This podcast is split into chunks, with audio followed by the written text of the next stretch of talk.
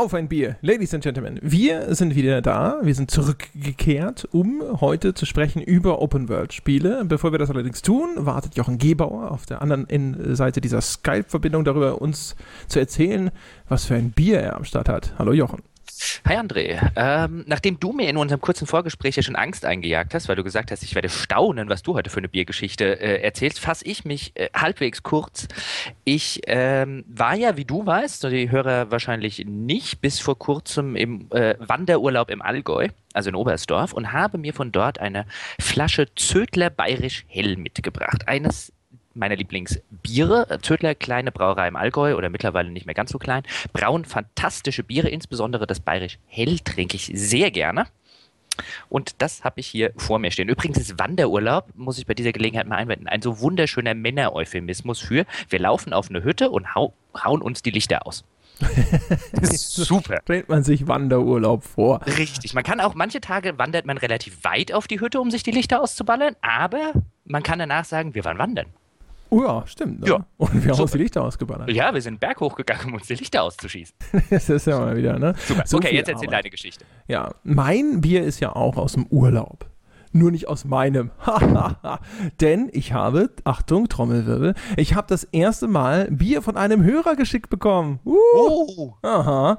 Ja, Aha. kannst du mal Wieso sehen. schickt der dir Bier und ja, mir nicht? Ja, ganz genau diese Frage wollte ich auch gerade stellen. Ich habe sie für mich schon beantwortet, einfach weil ich der sympathischere Podcaster bin. Es hat nichts damit zu tun, dass meine Firmenadresse offiziell bekannt ist und von dir keine Adresse bekannt ist. Oh, das könnten wir aber ändern, wenn es Bier gibt. Ja. Also, und ich Warte habe. mal, das heißt, er hat uns beiden Bier geschickt, aber weil er nur die Adresse und du trinkst jetzt quasi mir das Bier weg. Das, äh, nein, das war eindeutig. Das Anschreiben war an mich gerichtet, das Bier war an mich adressiert und ich bin ja der sympathischere Podcaster. Da passt alles zusammen. Ah, ja. Ah, okay, was ist es denn für Bier? Ja, das, das, ist, das ist nämlich das Coole daran. Der äh, gute Mann, der Lukas, der war im äh, Urlaub in Südafrika. Mhm. Mhm. Und er hat mir Stellenbrau South African Lager geschickt. Aha. Und es ist eine extrem hübsche Flasche. Also er hat mir drei Flaschen geschickt. Das ist die erste davon. Ja. Es ist der 2014er Goldmedaillengewinner beim Global Craft Beer Award. Ja. Mhm. Und es ist äh, so leicht rot-metallic, das äh, Logo. Also es ist ein sehr hübsches Bier, muss ich sagen. Er hat, warnt allerdings, es sei zwei Wochen im Kofferraum des Mietwagens gelegen und er weiß nicht, ob es noch genießbar ist. Aha. Jetzt bin ich ja mal sehr gespannt. Also ich, äh, Lukas ist jetzt, äh, äh, steht hier jetzt noch dazwischen. Wenn du jetzt sagst, es sei eines der besten Biere, die du je getrunken hast, dann halte ich Lukas für, für äh, ja. Ähm, ja, dann sag mir doch mal, wie es ist. Ja, bin gespannt. Mach mal auf. Vor allen Dingen, Lukas, hier mal an dieser Stelle. Falls du doch gedacht hast, ich schicke mal ein paar mehr Flaschen, damit die sich die teilen können. Drei Bier an zwei Leute zu schicken, ist wirklich amateurhaft. Das sorgt echt für Streit. Ja, also äh, ich muss sagen, das schmeckt schon sehr ordentlich. Es, es schmeckt nach Zuneigung und nach Sympathie ja, und nach ich bin der wertvollere Mensch von uns beiden. So im Abgang. Hm. Hm. Mm, Aber der Verkäufer, der mir mein Zödler, äh, mein, mein Zödler bayerisch hell gegeben hat, der hat mich auch ganz lieb angelächelt. Ja, hat er, so. hat es kostenlos hergegeben? Aber es war nicht teuer. Ja, genau. Und so. er wollte es. Ich habe es ihm angesehen. ja, ich, ich, und ich wollte ihm auch Geld geben. Also ich habe ihm vielleicht gar nicht die Gelegenheit gegeben, es mir zu schenken und ja. seine Kasse sagte, gib Geld, aber seine Augen sagten, ich liebe deinen Podcast. Richtig. Ach, verdammt, vielleicht soll ich eine Adresse auch einfach mal irgendwo auf der Seite veröffentlichen. Aber gut. Ja, vielleicht brauchst du ja. so ein äh, Postfach oder so, wenigstens irgendeine Packstation oder so. Und äh, vielleicht hat Lukas jetzt auch ein schlechtes Gewissen und will mir unbedingt zum Beispiel fünf Flaschen Bier schenken, das auch noch besser schmeckt als deins. Ganz bestimmt aus ja. seinem Urlaub in Wanne Eickel. Äh, da brauen sie vielleicht echt besseres Bier als in Südafrika. Also die meisten Leute würden eher ein Bier aus Wanne Eickel trinken als aus Südafrika. Das kann also ich mir nicht vorstellen, Deutsch. angesichts dieses hervorragenden Biers. Ach, ist das hervorragend. Mm, komm, mm, komm, mach mm. deine Anmoderation auf. Ja, ich habe es ja schon äh, verraten. Ne? Wir sprechen über Open-World-Spiele. Also wir machen mal wieder ein richtig großes Fass auf. Und ich äh, erwarte, dass du, erstens hast du es ja vorgeschlagen, und zweitens, dass du jetzt sofort loslegst und sagst, ja, Altima, das war ja damals eines der allerersten und Monolog für 30 Minuten.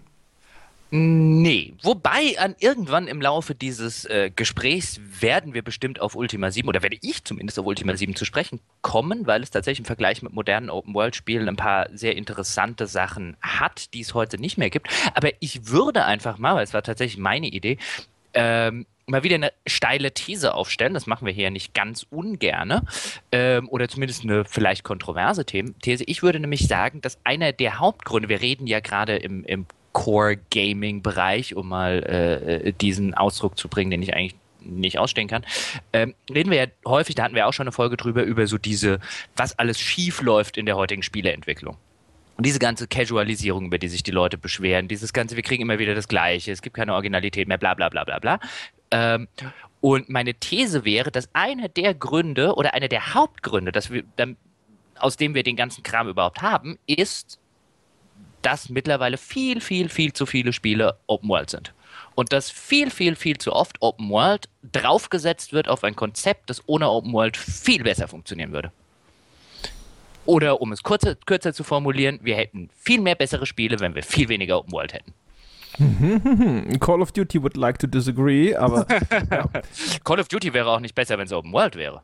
Weiß ich nicht. Vielleicht werden wir es ja demnächst erleben. Ne? Vielleicht äh. sind die die Nächsten, die auf den Zug aufspringen. Wenn übrigens komische Geräusche im Hintergrund zu hören sind, liegt das daran, dass meine jüngste Katze heute freilaufend ist und jetzt gerade den Bierdeckel geklaut und durch das Wohnzimmer spielt. Sogar die Katze kriegt Bier. Ja, natürlich, ist ja meine Katze. Na gut. Ähm, genau, zu deiner steilen These. Ja, ja. also äh, ich, ich würde mal sagen, äh, zumindest ist Open World so der nächste große, das äh, machen wir jetzt alle Trend anscheinend. Das hat die Spielebranche ja schon immer gerne gemacht. Ne? Wir erinnern uns, Command Conquer war erfolgreich und auf einmal gab es an jeder Straßenecke Echtzeitstrategie. Ähm, oder zu Call of Duty mit seinem Rangsystem war Erfolg. Auf einmal hat jeder ein Rangsystem eingeführt und so weiter und so fort. Insofern ist das natürlich jetzt so die nächste große Trendblase, die dann vielleicht irgendwann mal platzt oder sonst wie an uns vorüberzieht. Schuld ist natürlich irgendwie so ein bisschen Ubisoft. Ne? Die haben quasi ihren großen Erfolg äh, zu großen Teilen jetzt an äh, Open World gebunden. Also machen ja nichts anderes mehr und sind damit auch bislang gut gefahren. Das ist, äh, das stimmt schon, wobei ich äh, das weniger, das weniger jetzt tatsächlich bei Ubisoft aufhängen würde, aber das ist eine andere Diskussion, zu der wir vielleicht gleich kommen können, weil ich finde interessant, was du gerade gesagt hast. Ich glaube nämlich nicht, dass dieser aktuelle Open-World-Wahn, der dort herrscht, in irgendeiner Form vergleichbar ist mit Dingen, die man früher hatte. Natürlich hattest du früher Command Conquer war erfolgreich, also hat jeder ein Echtzeitstrategiespiel oder viele Leute ein Echtzeitstrategiespiel gemacht, das stimmt ja alles. Aber wenn du dir aktuell die AAA-Szene anguckst, fällt es dir verdammt schwer, irgendein Spiel aus irgendeinem Genre zu finden, das nicht Open World ist. Und wenn, wir, wenn ich jetzt hier AAA sage, bevor jetzt zum Beispiel jemand sagt, ich nenne jetzt mal irgendein Be ein willkürliches Beispiel, ja, aber was weiß ich, äh, äh, was denn mit so Strategiespielen wie Anno? Also ich meine, wenn ich AAA sage, dann meine ich halt wirklich was richtig für einen globalen Markt produziert ist. Das fällt jetzt, was weiß ich, bei einem Anno oder bei einem Heroes, weil wir gerade bei, bei Ubisoft waren, die entstehen auf einem wesentlich kleineren Budget. Wäre ja auch Was jetzt die Qualität nicht mälern soll. Diskutierbar, aber, ob Anno nicht Open World ist. Äh, äh genau, also darüber könnte man auch. Aber quasi diese, diese Blueprint, man könnte, ob du jetzt einen Dragon Age Inquisition aus dem Rollenspielbereich nimmst oder einen Witcher oder einen, äh, äh einen Assassin's Creed oder einen GTA, die folgen alle ziemlich ne, ne, ne, vergleichsweise ähnlichen Blaupause, die dem Ganzen zugrunde liegt.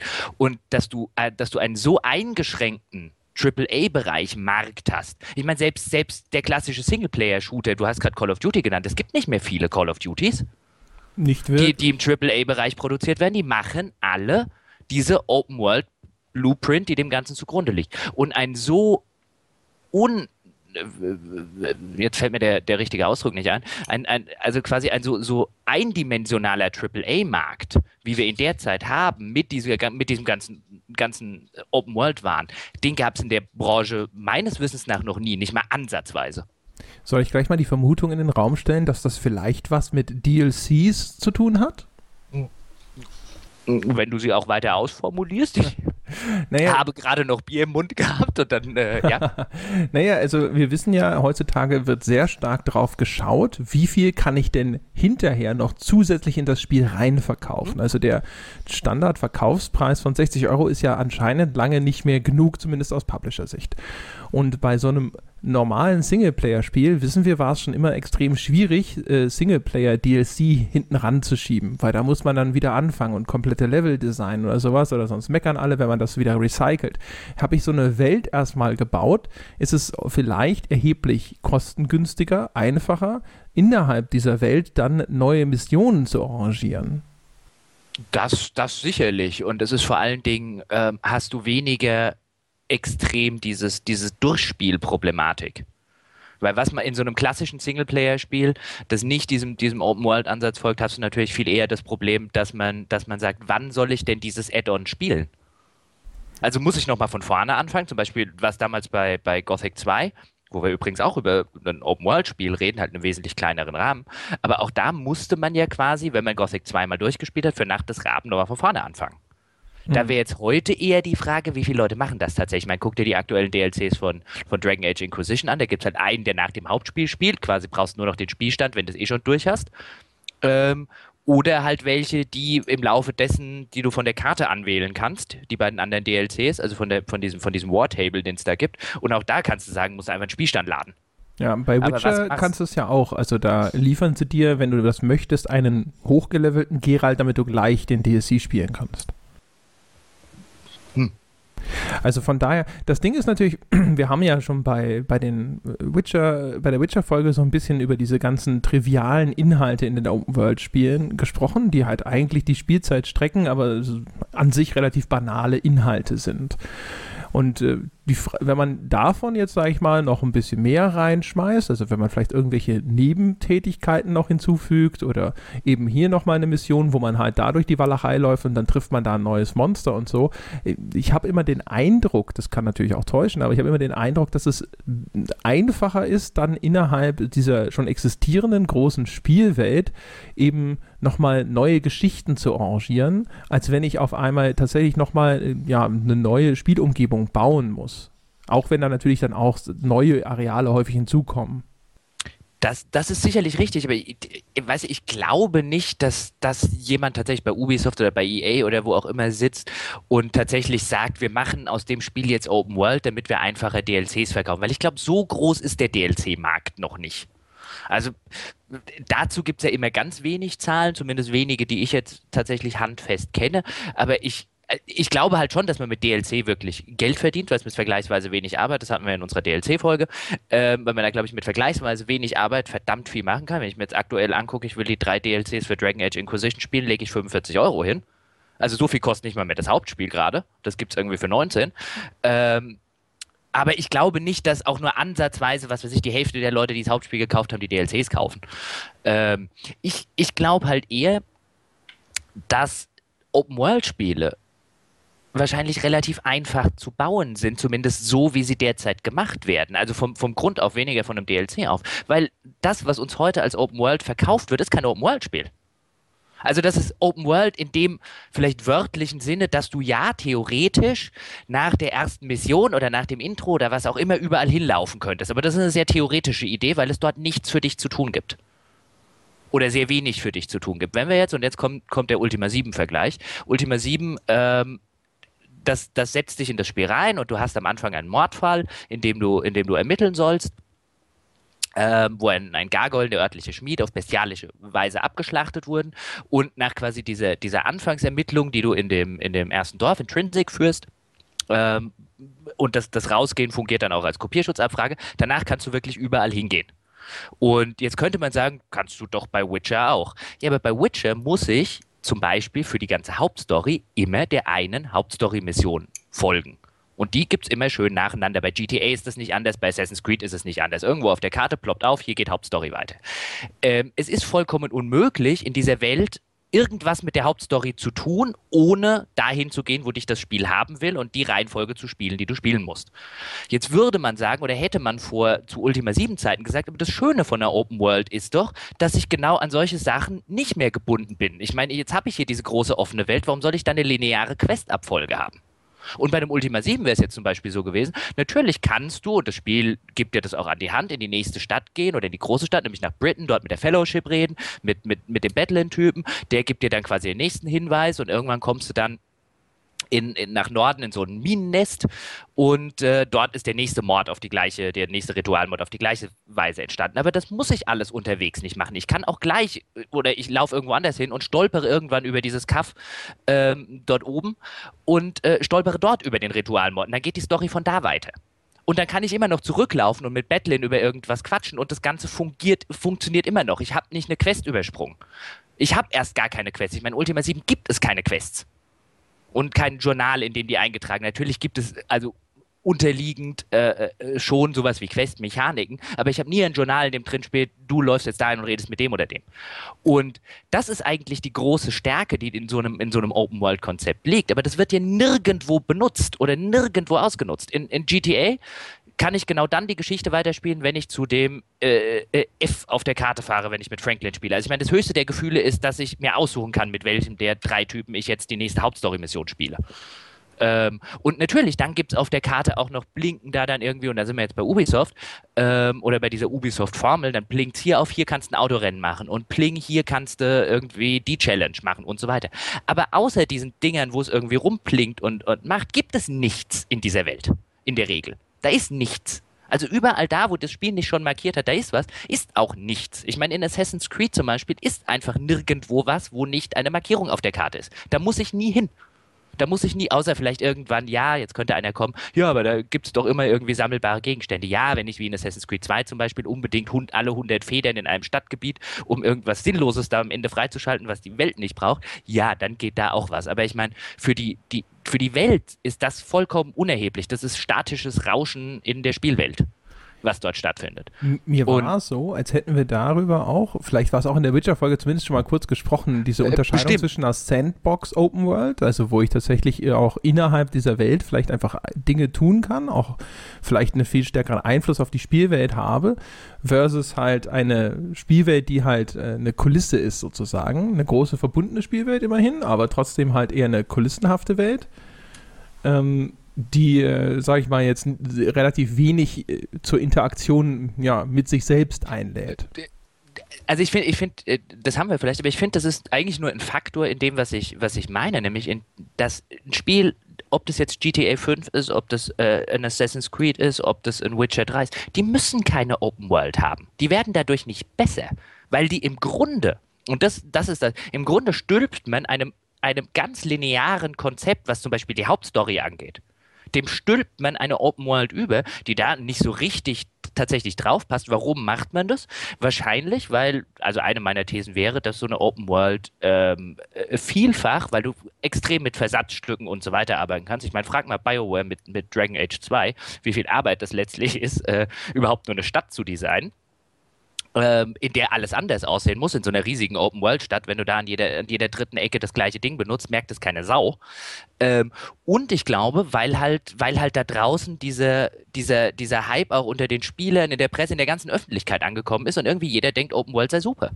Ich finde ja so eine, so eine große Spielwelt zu haben, die ich dann auch noch nahtlos irgendwie durchreisen kann, ist durchaus ja schon was wert. Ich finde, es gibt dir so ein Gefühl von, von Weite und tatsächlich in irgendeiner größeren, ja, in einer größeren Welt eben zu sein im Vergleich zu kleineren, begrenzteren Arealen. Also ich würde jetzt nicht sagen, dass es äh, per se das gleiche Spiel wäre, wenn es jetzt irgendwie levelbasiert wäre.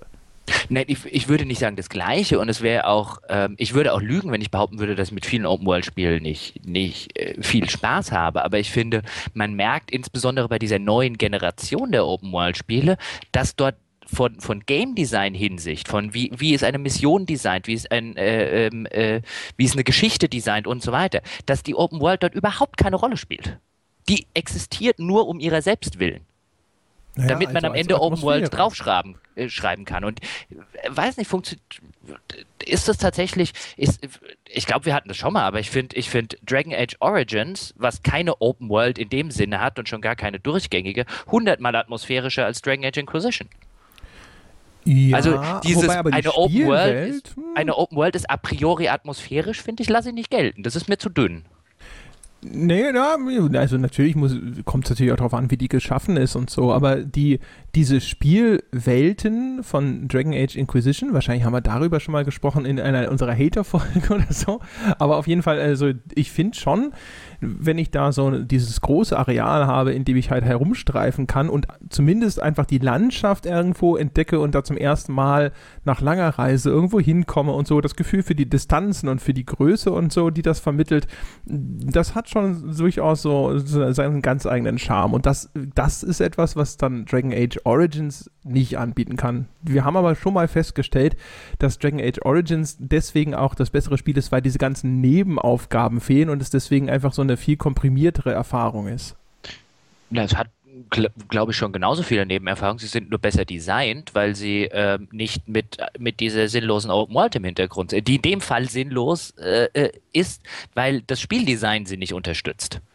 Das ist ja, ich habe ich hab ja mit Ultima 7 vorher zum Beispiel ein Beispiel genannt. Also wenn du, wenn du eine riesige Open World hast, in der du rein theoretisch, ich meine, deswegen nennen wir es ja Open World, damit der Spieler nicht nur, du hast ja schon recht, wenn du sagst, dieses Gefühl für die Größe, für die Weite, ähm, aber es wird ja auch deswegen gemacht, dass es einem das Gefühl von Freiheit gibt. Aber moderne Open World Spiele ah, besitzen keine Freiheit. Moderne Open World Spiele sind so linear wie in Call of Duty. Du darfst nicht aus der Reihe tanzen. Selbst, selbst ein GTA, das ist damals zum Beispiel, weiß nicht, ob wir das in unserer GTA-Diskussion hatten. Frühere GTAs haben dich zum Beispiel auch während der Mission oder ihre, haben ihre offene Welt wesentlich besser in das Missionsdesign eingeführt, im Sinne von, äh, dass du auch während der Mission mal drei Meter vom äh, vorgesehenen Weg abkommen darfst. Das ist beim heutigen GTA, darfst du das nicht mehr. Dann ist Mission gescheitert. Genauso so ähnlich ist es bei, bei Assassin's Creed und, und weiß Gott was noch alle. Sobald du tatsächlich quasi sagst, innerhalb einer Mission, jetzt mache ich mir die große Welt doch mal zunutze, ich mache einen großen Bogen drumherum, wenn ich irgendwie Attentat, nein, da äh, verlässt du schon das Missionsareal, Mission gescheitert. Innerhalb das der ist, Mission. Ja. Natürlich innerhalb der Mission, aber wenn eine Mission schon so designt ist in einem Open-World-Spiel, dann zeigt das doch meiner Ansicht nach, wie viel dem Spieldesigner oder Missionsdesigner hier seine Open-World tatsächlich wert ist. Das Spiel wird ja nicht, das, die Missionen oder die Stories werden ja nicht designt im Hintergrund, wir haben hier diese riesige Welt, was könnte man da drin machen, sondern sie werden immer noch designt, als hätte man ein levelbasiertes Spiel.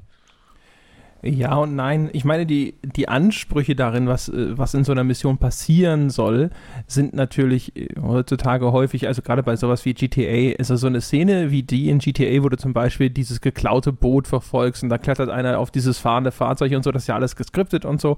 Das äh, kannst du natürlich nur innerhalb einer begrenzten Missionsrahmen so abfackeln, wie sie das da gemacht haben. Und das ist vielleicht einfach das, was die Leute dann halt aber sehen wollen in so einem Singleplayer-Action-Titel. Weiß nicht, ist es das? Bei Call of Duty beschweren sich über den ganzen geskripteten Kram. Naja, also umgekehrt gibt es immer noch Millionen, die das kaufen. Ne? Danach, darum geht es ja dann auch am Ende.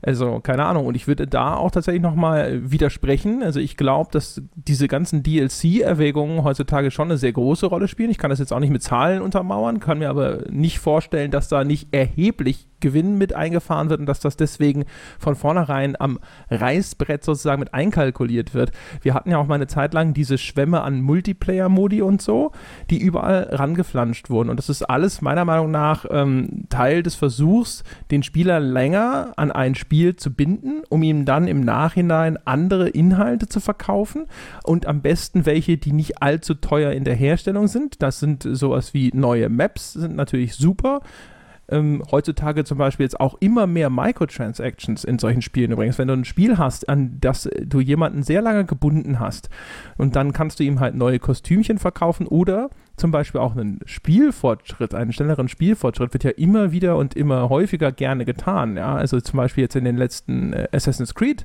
zum Beispiel sind ja auch Microtransactions auf einmal enthalten gewesen. Ja, und du, wir haben, du hast diese Spielwelten, die vollgefropft sind eigentlich mit so kleinen Missionchen und so, wo du eigentlich mehr als genug sicherlich an Ingame Achievements und Währung und sonst was verdienen kannst.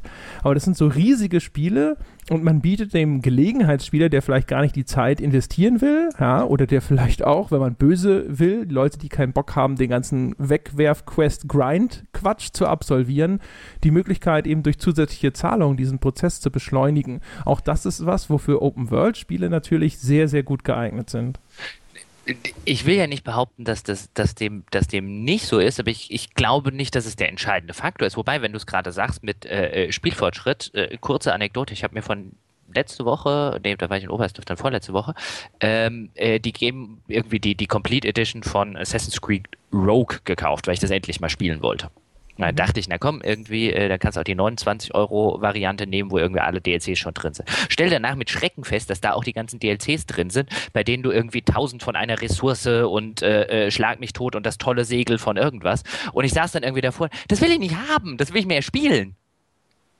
Ja, na jetzt hast du. Also jetzt habe ich's. Ja. Aber jetzt habe ich dann habe ich keine Lust mehr Spiel zu spielen. Also ich meine, bei mir führt das dann, also offensichtlich scheint es ja Leute zu geben, die sich das kaufen, um es sich nicht erspielen zu müssen. Bei mir führt es eher dazu, dass ich es dann nicht mehr spielen will. Das fühlt sich irgendwie gecheatet an. äh, und zwar schon quasi vor dem ersten Level gecheatet. Ähm, aber um, um darauf zurückzukommen, ich glaube schon, also ich glaube, du hast ja völlig recht, dass das eine, dass das eine nicht unwichtige Rolle spielt, aber ich glaube, was auch nicht eine, also vom, von der, von der ebenfalls Kosten und von der Spiel designerischen Seite ähm, eine sehr große Rolle spielt und wes weswegen ich so ein bisschen kritisch sehe, wie, wie diese ganze Open World gerade so ein bisschen unkritisch in den Himmel gejubelt wird, egal wo man hinguckt. Ähm, so als ja, Open World besser als keine Open World, ähm, ist, dass es zu absolut faulem Spieldesign führt. Ich meine, jetzt nehmen wir wieder BioWare, hatten wir jetzt schon ein paar Mal, als die Dinger nicht Open World waren. Ich meine, das kann man bei BioWare-Spielen nachprüfen. Als die, äh, insbesondere wenn man jetzt einen, einen, Inquisition zum Beispiel nimmt und einen Dragon Age Origins, selbst ein Dragon Age 2, da hatten die halbwegs oder sogar sehr gut geschriebene Nebenquests. Das gibt's heute nicht mehr. Die sind weg. Die alle Nebentätigkeiten, die nicht Hauptstory in Dragon Age, bis auf ein paar Romanzen und so weiter, aber das, das absolute Gros von Nebensachen, die es da gibt, sind einfach das sind, das sind, das sind, da, da fließt nicht viel Manpower rein, da fließt nicht viel Geld rein. Das macht man einfach so nebenbei eine Runde mit. Ähm, ähnliches, ähnliches gilt für ähm, die meisten Open-World-Spiele. Also wo man früher gesagt hätte, insbesondere bei Rollenspielen, okay, die Nebenmissionen und so weiter, da, äh, äh die sind wichtig für, für das ganze, äh, für das Ganze drumherum. Und früher hat man, hätte man auch vor ein paar Jahren gesagt, also ein Rollenspiel ohne gute Sidequests und Nebenaufgaben, uiuiui, wenn da nur die Hauptstory gut ist ähm, und die vielleicht nicht mehr so richtig, hätte man das Ganze abgewatscht. Sobald du eine Open World draufsetzt, ähm, sammeln die Leute offensichtlich auch echt ganz gerne 55 Mosaiksteinchen dann gilt das gilt heute als eine Nebenbeschäftigung. Da liest man vielleicht in irgendeinem Test, dass es nicht ganz so motivierend ist wie der Rest, aber wo du halt sagst, what? Das, das, ist, das ist quasi das, was ich kriege, statt den, den, wenn du Dragon Age Origins dir zum Beispiel nochmal anguckst, statt den vielleicht nicht sonderlich ähm, äh, äh, brillant designten, darüber haben wir auch schon mal gesprochen, über die Qualität von äh, oder über das Questdesign, aber zumindest von ausgezeichnet geschriebenen Nebenquests sammle ich jetzt Mosaiks. Das ist, äh, ist vielleicht tatsächlich Oh Gott. Macht Katze im Hintergrund ja. gerade auch. Ja, ja. Sie ist äh, gerade das Netzteil runtergeworfen vom Laptop, weil sie dachte, sie kann das Kabel fangen. Naja, äh, aus äh, Schaden wird man klug. naja, was ich. oh Gott, was wollte ich gerade sagen? Ach ja, genau. Ähm, die, die Open World macht vielleicht solche Quests natürlich erst gangbar, weil wenn du jetzt, sag ich mal, so ein Dungeon, wobei ich glaube auch schon früher in Dungeons gab es sicher Zeug, was man einsammeln musste. Fetch Quests sind jetzt keine Erfindung der Open World, aber in so einer Open World zu sagen, hey, durchstreife diese hübsche Landschaft und finde halt deine so und so viel Scherben oder sowas, ist nicht ganz so furchtbar öde und abgeschmackt, weil man halt eben durch diese Landschaft läuft und wenn man es zum, zum, ersten Mal spielt, dann kennt man die Gegend vielleicht noch nicht so genau und sowas und findet das sogar ganz nett und dann werden Doch, solche Quests eigentlich, vielleicht Eigentlich finde ich es ganz öde, eigentlich muss ich da widersprechen, ich finde es ganz öde und abgeschmackt. Das ist, das ist, das ist miese Content, ähm, äh, der eigentlich abgestraft gehört. Und ich kann mir auch nicht vorstellen, ganz im Ernst, das macht doch keinem wirklich Spaß. Ich meine, ich sitze ja auch davor, also ich wäre jetzt der, der Erste, der, der zugeben würde, dass das auch auf meiner, äh, äh da hatten wir es ja schon mal, auf meiner OCD-Ebene voll und super funktioniert. Ich muss die ganze Scheiße einsammeln, aber ich würde lügen, wenn ich behaupten würde, das macht Spaß. Also wem machen denn diese ganzen Nebentätigkeiten oder ein Gros der Nebentätigkeiten in Open-World-Spielen tatsächlich Spaß? Da kommt wieder das, was du schon mal erzählt hast, was, was Christian Schmidt mal gesagt hat, mit dem, ich will halt nicht mehr, dass es auf der Karte blinkt. Also ich will Ordnung auf meiner Open-World-Karte. Deswegen arbeite ich den ganzen Spaß ab. Aber würdest du mir den ganzen Spaß als eigenständiges Spiel verkaufen wollen, würde ich dir sagen, das ist der größte Rotz. Also das macht ja nicht wirklich. Früh, wie gesagt, wenn ich einen, wenn ich einen äh, äh, Dragon Age Origins wieder auspacke, dann machen mir die Nebensachen Spaß. In den modernen Open-World-Spielen habe ich das nicht. Die machen keinen Spaß. Die sind hast du vorher völlig richtig gesagt, sind Zeitfüller. Das stimmt. Es gibt natürlich Ausnahmen. Ne? Also bei Witcher hast du ja schon eigentlich relativ Witcher, viele äh, Nebenquests. Ja. Das ist, das stimmt. Also in der, in der Hinsicht ist äh, Witcher tatsächlich eine sehr, sehr rühmliche Ausnahme, dass es neben seinen ganzen Füllersachen, die es auch darin gibt, wie Pferderennen, die vollkommen für den Arsch sind. Also ich meine, da kann mir doch keiner erzählen, dass das Spaß macht. Also ich meine, die das, nimmt man halt ja. eine Runde mit. Ähm, die dauern auch nicht sonderlich lange, genau wie die ganzen Autorennen in, äh, was weiß ich, in Watch Dogs und so weiter, wie es nicht alle heißt. Das kann man ja auch mal machen, aber als, also besonders toll, also ich hätte da statt irgendwelchen doofen Pferderennen lieber noch, wenn ich mir bei Witcher was aussuchen könnte, lieber noch eine gescheite, irgendwie einen gescheiten Hexerauftrag. Dafür könnt ihr die ganzen Pferderennen weglassen. Das stimmt natürlich. Also auch natürlich sowas wie Ghoulnester oder das 100. Ja, das ist, vollkommen, das ist vollkommen für den Hintern. Ich meine, dann mach. Und du hast recht, in der Hinsicht muss, muss man Witcher loben, äh, dass die Nebenmissionen und diese Hexeraufträge, dass eben da versucht wird, äh, äh auch anständige Geschichten noch zu erzählen und äh, dass man da noch merkt, dass es eher entstanden ist wie ähm, äh, vielleicht ein Rollenspiel vor ein paar Jahren entstanden wäre, dass man sich da tatsächlich eben Mühe in den Geschichten de, de, der, der, der Nebenaufgaben gibt. Aber erstens ist es die echte Ausnahme und zweitens merkt man halt auch einem Witcher an, dass man da die Open World aus Marketing-Sicht auf was gestülpt hat, was die nicht braucht ich weiß nicht, also Witcher 3 hat mir schon viel besser gefallen als Witcher 2. Von daher, hm, weiß ich nicht, ob es die nicht gebraucht Aber nicht, weil es eine Open, nicht weil es eine Open World hat. Ach, in Teilen schon. Also da am Anfang durchzureiten, vor allem weil die ja auch visuell so wundervoll umgesetzt war, das hat also mir schon am Anfang, sehr also gut das, gefallen. Also das kann man doch auch in einem abgesch also dazu, dazu muss die Welt nicht offen sein, um äh, durch einen eindrucksvollen Bereich zu reiten, der vielleicht auch groß ist. Man kann auch echt große Level bauen. Ja, also da ist natürlich die Grenze fließend. Also wir haben ja auch schon mal drüber gesprochen. Die, die, die Witcher Open World ist sicherlich aus Marketing-Gesichtspunkten in dieser Größe gebaut worden. Die hätte deutlich kleiner sein können, hätte dann viel mehr markante Punkte auf einem engeren Gebiet gehabt. Man hätte dann eben vielleicht nicht, äh, keine Ahnung, so und so viele Minuten gerade ausreiten können, ohne dass man dann schon an das Ende dieser, dieser Spielwelt stößt. Aber dafür wäre dann die Welt, die, wie, sie, wie sie ist, natürlich viel interessanter gewesen. Da gebe ich dir schon recht.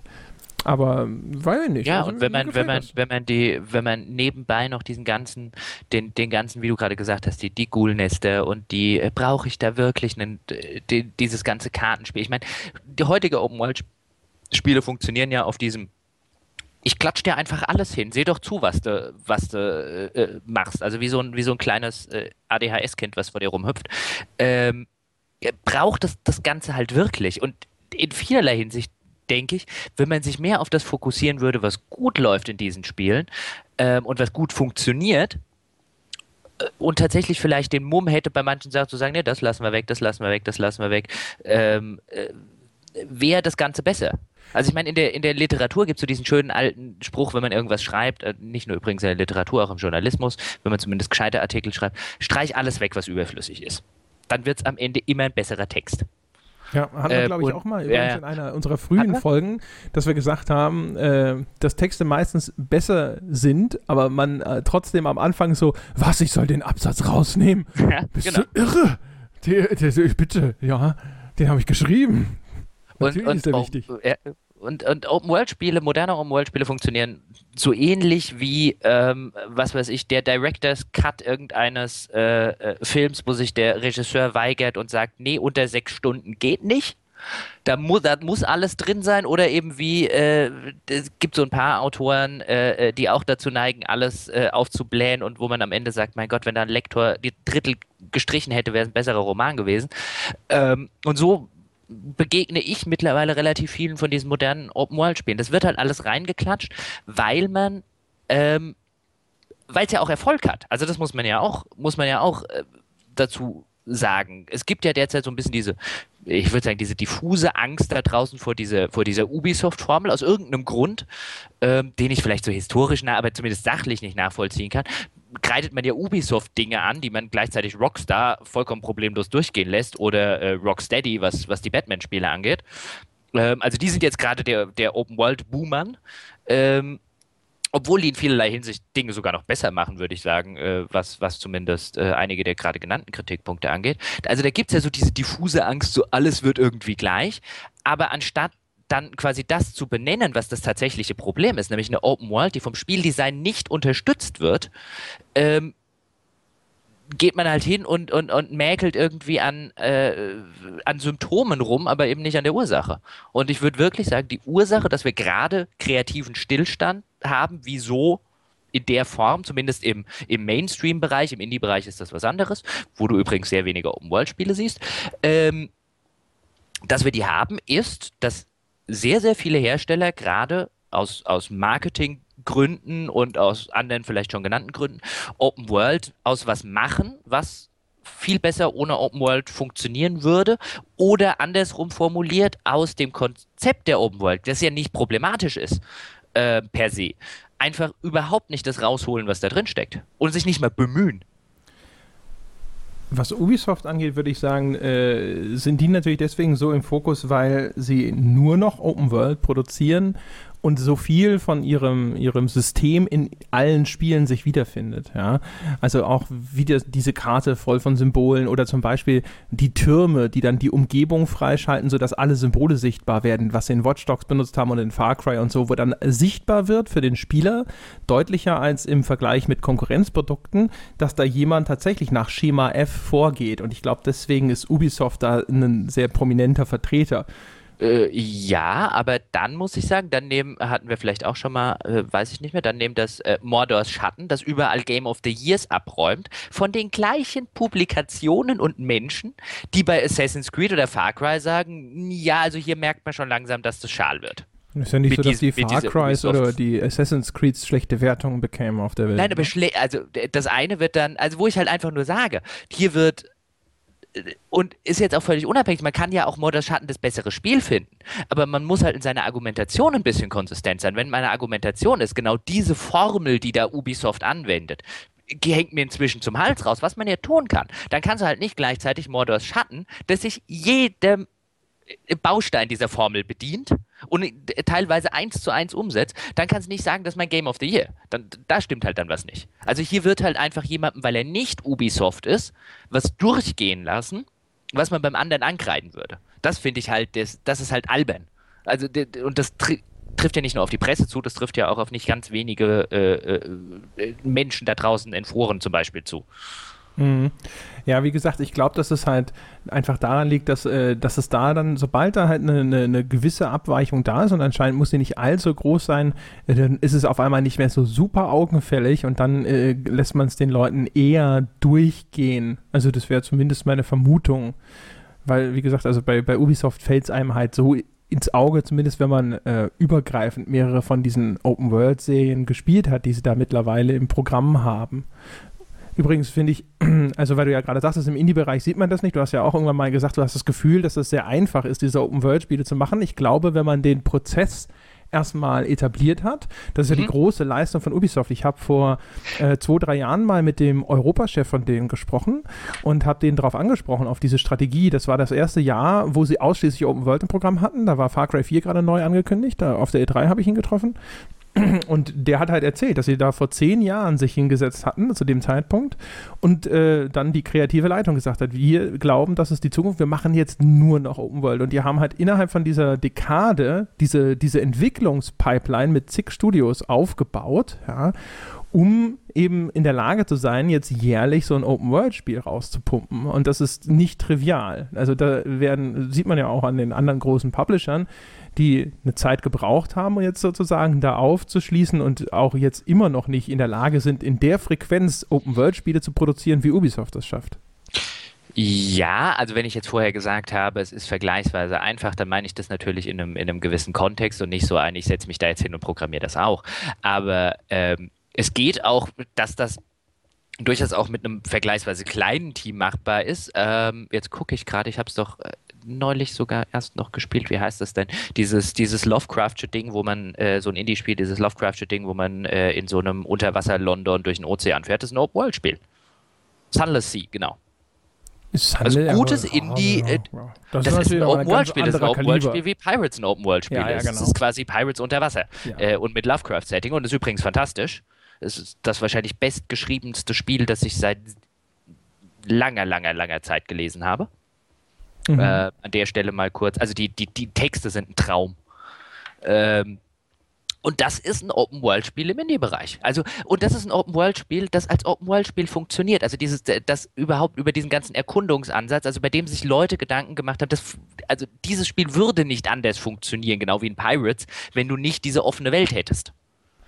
Und in dieser offenen Welt pa passiert auch dauernd was. Deswegen, ich habe nichts gegen das Konzept der Open World, aber so wie es im, im, im AAA-Bereich umgesetzt wird, ist es halt ein, es nutzt keine der Stärken oder ganz wenige der Stärken dieser offenen Welt aus, macht aber gleichzeitig viele der Schwächen deutlich. Ja, ist natürlich nicht die Art Spiel, die man so im Kopf hat, wenn man jetzt heutzutage von modernen AAA Open World Spielen spricht. Nee, aber weil, weil ich gesagt habe, im Indie-Bereich sieht man es selten und du dann gesagt, naja klar, weil äh, da braucht man viel Expertise. Ich wollte es jetzt nur als Beispiel nehmen, dass man auch im Indie-Bereich durchaus eine offene Welt in einem Spiel integrieren kann. Klar, aber Ohne, ich war, bezog da das natürlich so auf Witchers und Assassin's Creed und sowas. Das ist natürlich eine ganz andere Hausnummer. Natürlich. Das ist äh, äh, das, das sowieso, aber ich meine, dann können wir den, dann können wir den Indie-Bereich nie vergleichen, wenn wir, wenn wir sagen, dass, also dann, da reden wir natürlich immer über andere Hausnummern. Ja. Mal eine andere Frage. Ja. Hm, glaubst du, dass da vielleicht auch einfach so ein bisschen Psychologie im Spiel ist? Also zum einen, also ich glaube zum Beispiel, du hast ja von diesen ganzen vielen blinkenden Lichtern und so gesprochen. Das glaube ich ist halt modernes Game Design, das ja gelernt hat, wie wir schon häufig diskutiert haben, dass man dem Spieler halt immer eine Karotte vor die Nase halten muss. Manche mhm. Spiele machen das eben über diese Loot-Mechaniken zum Beispiel und Open-World-Spiele erschlagen das gefühlt halt immer so ein bisschen mit Content. Ja? Also es ist immer die nächste Aufgabe in greifbarer Nähe und sie sind in unterschiedlichen Größen portioniert. Es gibt die kleine 5-Minuten-Aufgabe, also so ein Ghoul-Nest sprengen und es gibt vielleicht eine Nebenquest und dann gibt es die große Hauptquest und je nachdem, wie dein Zeitbudget ist oder so, denkst du dir, ah, okay, äh, das mache ich noch schnell. Also das ist so mal aus der Game Design Perspektive, glaube ich, was das bei Open World Spielen sehr gut funktioniert, weil halt in dieser Welt bist du umgeben von möglichen Spieloptionen und die kannst du dann entsprechend dessen, worauf dir äh, worauf du gerade Lust hast, kannst du das in Angriff nehmen, kannst du anpassen. Es steht dir also alles sozusagen offen. Und dann jetzt mal aus dieser psychologischen Sicht betrachtet, die Leute schauen ja auch immer so, hey, ich will ja was für mein Geld, ich will viel Content, ich will viel Spielzeit und so. Und die, wenn du auf so eine Karte schaust, bei so einem Ubisoft-Spiel oder so, hast du natürlich den Eindruck, als wäre da unglaublich viel, als würdest du richtig, richtig viel kriegen. Äh, ist das vielleicht auch eine Erklärung, warum Leute so auf Open World stehen? Ja, also ich glaube schon. Also ich weiß nicht, manch, manchmal denke ich, ähm, vielleicht ist, ist das der, der, der ganze Sachverhalt sogar, sogar wesentlich trivialer. Ähm, ich komme gleich auf die, auf die Frage, die du gestellt hast. Ich muss jetzt nur kurz ausholen für den Gedankengang, weil ich mir manchmal denke, weißt du noch, wo ich mit dem, mit dem äh, Head of New IPs bei Ubisoft dieses Interview gemacht habe, äh, noch zu GameStar-Zeiten, mhm. der ein super Interviewpartner war, ich habe es hier vielleicht schon mal erwähnt, der die ganze Zeit so quasi darüber gesprochen hat, wo seine Vision eines Open-World-Spiels hingeht. Und das war genau die Vision, die einem vor fünf oder zehn Jahren schon Leute gesagt haben. Du hast jetzt gesagt, wann, wann, haben sich, wann hat sich Ubisoft damals hingesetzt und sich überlegt, ab jetzt machen wir das nur noch und haben halt sich die Expertise aufgebaut. Ähm, und wenn du dem zuhörst, dann denkst du, ja, wenn Open-World-Spiele das machen würden, also wenn im Hintergrund eine richtige Dynamik ablaufen würde, er hat dann zum Beispiel das Beispiel genannt, du jagst halt irgendwie den, den Oberboss in dem Spiel und wenn du dir zu lang Zeit lässt, dann erschießt jemand den Oberboss und ist dann quasi selber der Oberboss und das so im Hintergrund, ich meine, Schatten äh, äh, von Mordor hat das ja so ein bisschen mit diesem Nemesis-System zumindest versucht, also das muss man ihnen ja dann äh, äh, anrechnen. Ähm, also diese, diese ganze Dynamik, die dann geschildert wurde in dem Gespräch, wenn du die hörst, dann denkst du dir, ja, also wenn das, dann reden wir über ein Spiel, das aus seinen Open-World-Mechaniken oder aus diesem, aus diesem Konzept wirklich auch mechanisch was rausholt. Da bin ich dabei. Aber das passiert ja nicht. Und wenn dann nur im ganz, ganz kleinen Maße. Und es passiert seit Jahren nicht. Diese Open-World-Spiele mechanisch entwickeln die sich null weiter. Also ich habe so ein bisschen das Gefühl, oder wäre so eine Theorie, dass Game Designer halt einfach, oder dass die Designer dieser Spiele halt einfach sehr gemütlich geworden sind. Die funktionieren immer und immer wieder aufs Gleiche und die Leute kaufen sie immer und immer wieder. Ähm, also dass man, es gibt gar keinen Grund, warum die innovativer werden sollten oder origineller oder warum die tatsächlich quasi in diese Dynamik reingehen sollten. Die würden sich wahrscheinlich, wenn du heute mit jemandem sprechen würdest und der dürfte äh, von so einem Studio, der dürfte tatsächlich frei von der Seele reden, könnte ich mir gut vorstellen, dann würde dir sagen, ja, das, darüber reden wir auch schon seit zehn Jahren. Aber jedes Mal, wenn wir es machen wollen, dann überlegen wir uns, oh, das könnte schiefgehen, oh, das. Und dann verschiebt sich dieses ganze Ding um ein Jahr und dann haben wir ein Problem im Publisher. Ähm, deswegen glaube ich, sind die gemütlich geworden, weil auch keine genauso sind die Spieler gemütlich geworden. Ich merke es auch an mir selber. Ich meine, ich spiele die Dinge dann einfach runter. Ich spiele so ein neues Assassin's Creed dann. Also ich meine, bei Unity habe ich mich äh, geärgert damals. Das habe ich nicht so lange gespielt. Ähm, das Syndicate habe ich jetzt noch nicht gespielt, aber jetzt das Rogue, wo ich vorher erwähnt habe, ich spiele das halt einfach so runter. Also ich bin da genauso gemütlich geworden. Ich sitze jetzt nicht davor und denke, boah, das ist irgendwie das Beste und ne, ne, ne, was ich je gespielt habe. Aber es ist halt wie so eine Folge von irgendwie einer Serie gucken, von der es schon irgendwie 300 äh, äh, Stück gibt. Oder wie den neuen Roman in einer Reihe lesen, von denen es schon 25 gibt. Also wenn ich sonst nichts zu tun habe, kann man es einfach nicht runterspielen. Ich glaube, ich habe schon mal von den Gefahren des milden Amüsements gesprochen. Ja, natürlich. Und darauf wollte ich jetzt hinaus. Wenn natürlich niemand den Anspruch an diese Spiele und an diese Entwickler auch stellt und einfach sagt, entwickelt euch doch hier mal weiter und macht mal was Neues. Und den alten Scheiß will ich nicht immer und immer wieder spielen, weil der Spieler genauso gemütlich geworden ist wie die, die die Spiele machen dann entwickelt sich da tatsächlich nichts weiter, weil ich glaube, dass diese Open-World-Spiele so, oh, oh, oh, oh, so viel mehr könnten. Und so viele von diesen ganzen Dynamik-Sachen, die auch früher schon drin waren, wir hatten es ja in der Pirates-Diskussion, wo im Hintergrund dann Dinge passieren, die in, einem, in den modernen Open-World-Spielen einfach nicht passieren. In einem Assassin's Creed passiert nichts, ohne dass ich da was dazu mache. Da kommt niemand auf die Idee und erobert irgendwas wieder zurück, was ich vielleicht schon mal erobert habe und so weiter. Das passiert nicht. Diese Mühe macht sich da gar keine. Und es macht sich auch keiner unter den Spielern, in der Presse, in was auch immer, die Mühe, mal zu sagen, Leute, so nicht mehr ist natürlich bei, bei solchen Produktionen wie Assassin's Creed ist es ja so, das ist ja so eine Maschine, so ein bisschen wie bei FIFA. Ähm, bei FIFA ist es ja zum Beispiel auch so, die haben immer so einen Hauptentwicklungsstrang und haben dann verschiedene kleinere Teams, die nebendran an Features oder sogar an irgendwelchen technischen Weiterentwicklungen arbeiten.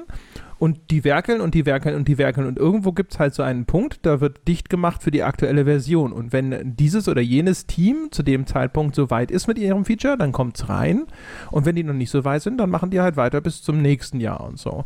Und das heißt also quasi, wenn man Glück hat und viele dieser Zeitlinien in einer Version zusammenlaufen, dann kommen viele neue Features rein und wenn halt viele Teams zum Beispiel scheitern, weil sie halt was wirklich Innovatives versucht haben und es hat einfach nicht geklappt oder sie sind nicht rechtzeitig fertig geworden, dann sind die, die Anzahl der Updates sozusagen gering. Von daher, ich könnte mir halt vorstellen, dass äh, Sachen, die, wie du sie beschreibst, vielleicht halt irgendwo tatsächlich vielleicht einfach mal versucht wurden, aber die haben dann halt es nicht geschafft in die eine oder die andere Version. Jetzt war auch noch ein Generationswechsel, dann musste die Engine neu aufgestellt werden. Da waren sie wahrscheinlich froh, dass sie mit Unity äh, so halbwegs passabel hinterher ein ganz normales Assassin's Creed ans Laufen bekommen haben. Jetzt mit, sind sie mit Syndicate äh, quasi mal so wieder so einen kleinen Schritt nach vorne gegangen. Das ist ja inzwischen so ein Öltanker auch, diese Serien, durch diese jährliche Erscheinungsweise. Ich finde bei Syndicate, man merkt schon, ich glaube, nach Unity hätten sie wahrscheinlich gerne einen größeren Schlenker gemacht und den Leuten nochmal was anderes gegeben, weil Syndicate ist ja im Grunde genommen nochmal das gleiche in Grün, also in London sozusagen, ja. Natürlich.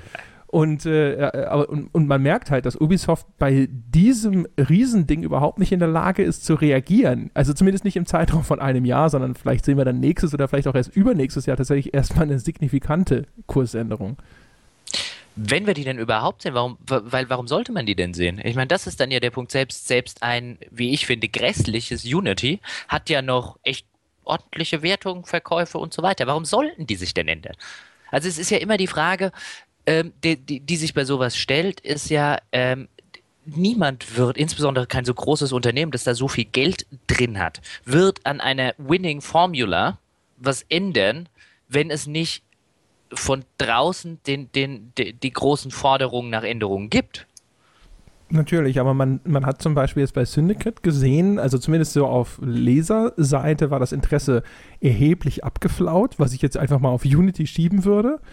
Ähm, man sieht bei Far Cry, da sind sie jetzt mit Far Cry Primal mal in eine ganz unerwartete Richtung abgebogen, ja, mit diesem Steinzeitspiel, wobei da könnte man natürlich jetzt auch theoretisieren, ob das nur ein Versuch ist, auf den, äh, den Zug von diesen Survival-Games ein bisschen aufzuspringen, der im Indie-Bereich schon eine ganze Weile sehr erfolgreich ist. Aber ich habe das Gefühl, da Far Cry 4 war vielleicht auch nicht so der, der bahnbrechende Erfolg, dass sie da sich gedacht haben, okay, das machen wir jetzt mal ganz anders. Vielleicht war das auch vielleicht sogar ein Spiel, das sie mal ursprünglich unter einem anderen Titel geplant haben und haben sich gedacht, okay, da setzen wir jetzt den Far Cry-Namen mal drauf oder so Also ihr habt schon das Gefühl, dass da ähm, solche Sachen durchaus Spuren hinterlassen. Natürlich jetzt nicht in der Größenordnung, dass da die, äh, die Verkaufszahlen ins Bodenlose einbrechen. Das ist ja bei Call of Duty genau das gleiche. Da geht äh, oder ging ja, sag ich mal, jetzt, ich glaube, bis Ghost oder so, äh, ging es ja auch erstmal in den Keller, weil da so diese Ermüdungserscheinungen eintraten. Ja, aber dann, äh, auch, auch das ist ja bei, bei den Sachen, ich finde es ja immer wieder faszinierend, wie, dann, wie aber die Dissonanz dazwischen ist. Also das kommt ja nicht mal bei den, bei, oder häufig genug kommt der ganze Spaß ja nicht mal bei den Entwicklern an. Ich kann mich noch erinnern, dass ich in der Präsentation von Unity saß und mir der Chefentwickler war es, glaube ich, bin mir nicht mehr ganz sicher, stolz präsentiert hat, und das muss ich mir vorstellen, im Jahr 2000, was war es, 14, hat dir ein Entwickler stolz präsentiert, dass sein sonst wie vieler Teil einer Assassinenserie jetzt auch einen Schleichmodus hat. Da war der stolz drauf.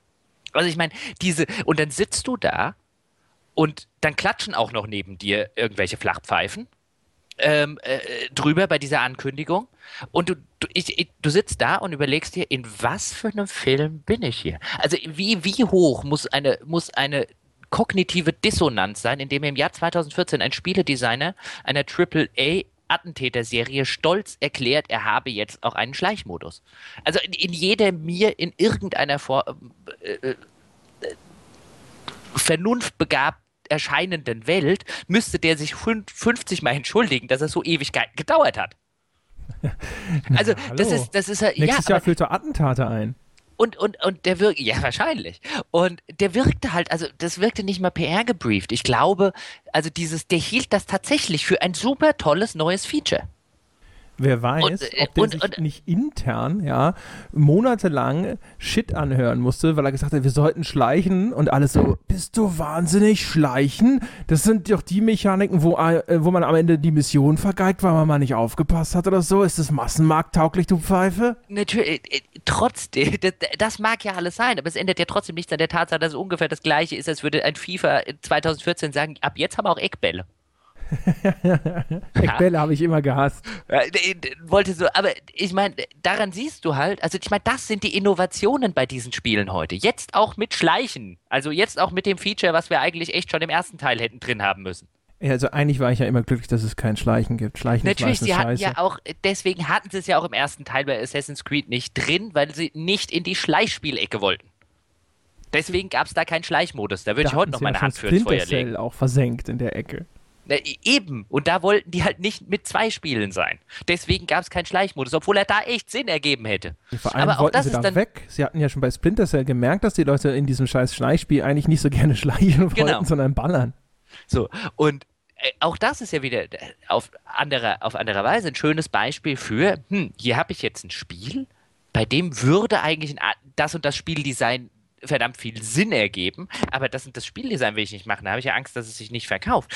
Ähm, und dann, es gibt im Englischen diesen, diesen wunderschönen Ausdruck für die Leute, die, äh, für die Hörer, die davor sitzen, sich immer ärgern, wenn mir immer das Englische zuerst einfällt, oder für einen, der schon gesagt hat, äh, äh das sollte man ein Trinkspiel draus machen und ich unterstütze natürlich selbstverständlich Trinkspiele. Wir sind pro Trinkspiele. Richtig, wo man, wo man nur kann. Gibt im Englischen diesen äh, Fit a Square Pig, äh, Peg into a Round Hole. Ja. Da gab es doch diese, war das Apollo 13, wo sie dann die deutsche Übersetzung ein äh, äh, rundes Schwein in ein eckiges Loch stecken, weil sie Pack und Pick verwechseln. Super. Großartig. und du ähm, siehst doch, wie schwer das ist. ja, äh, riesig.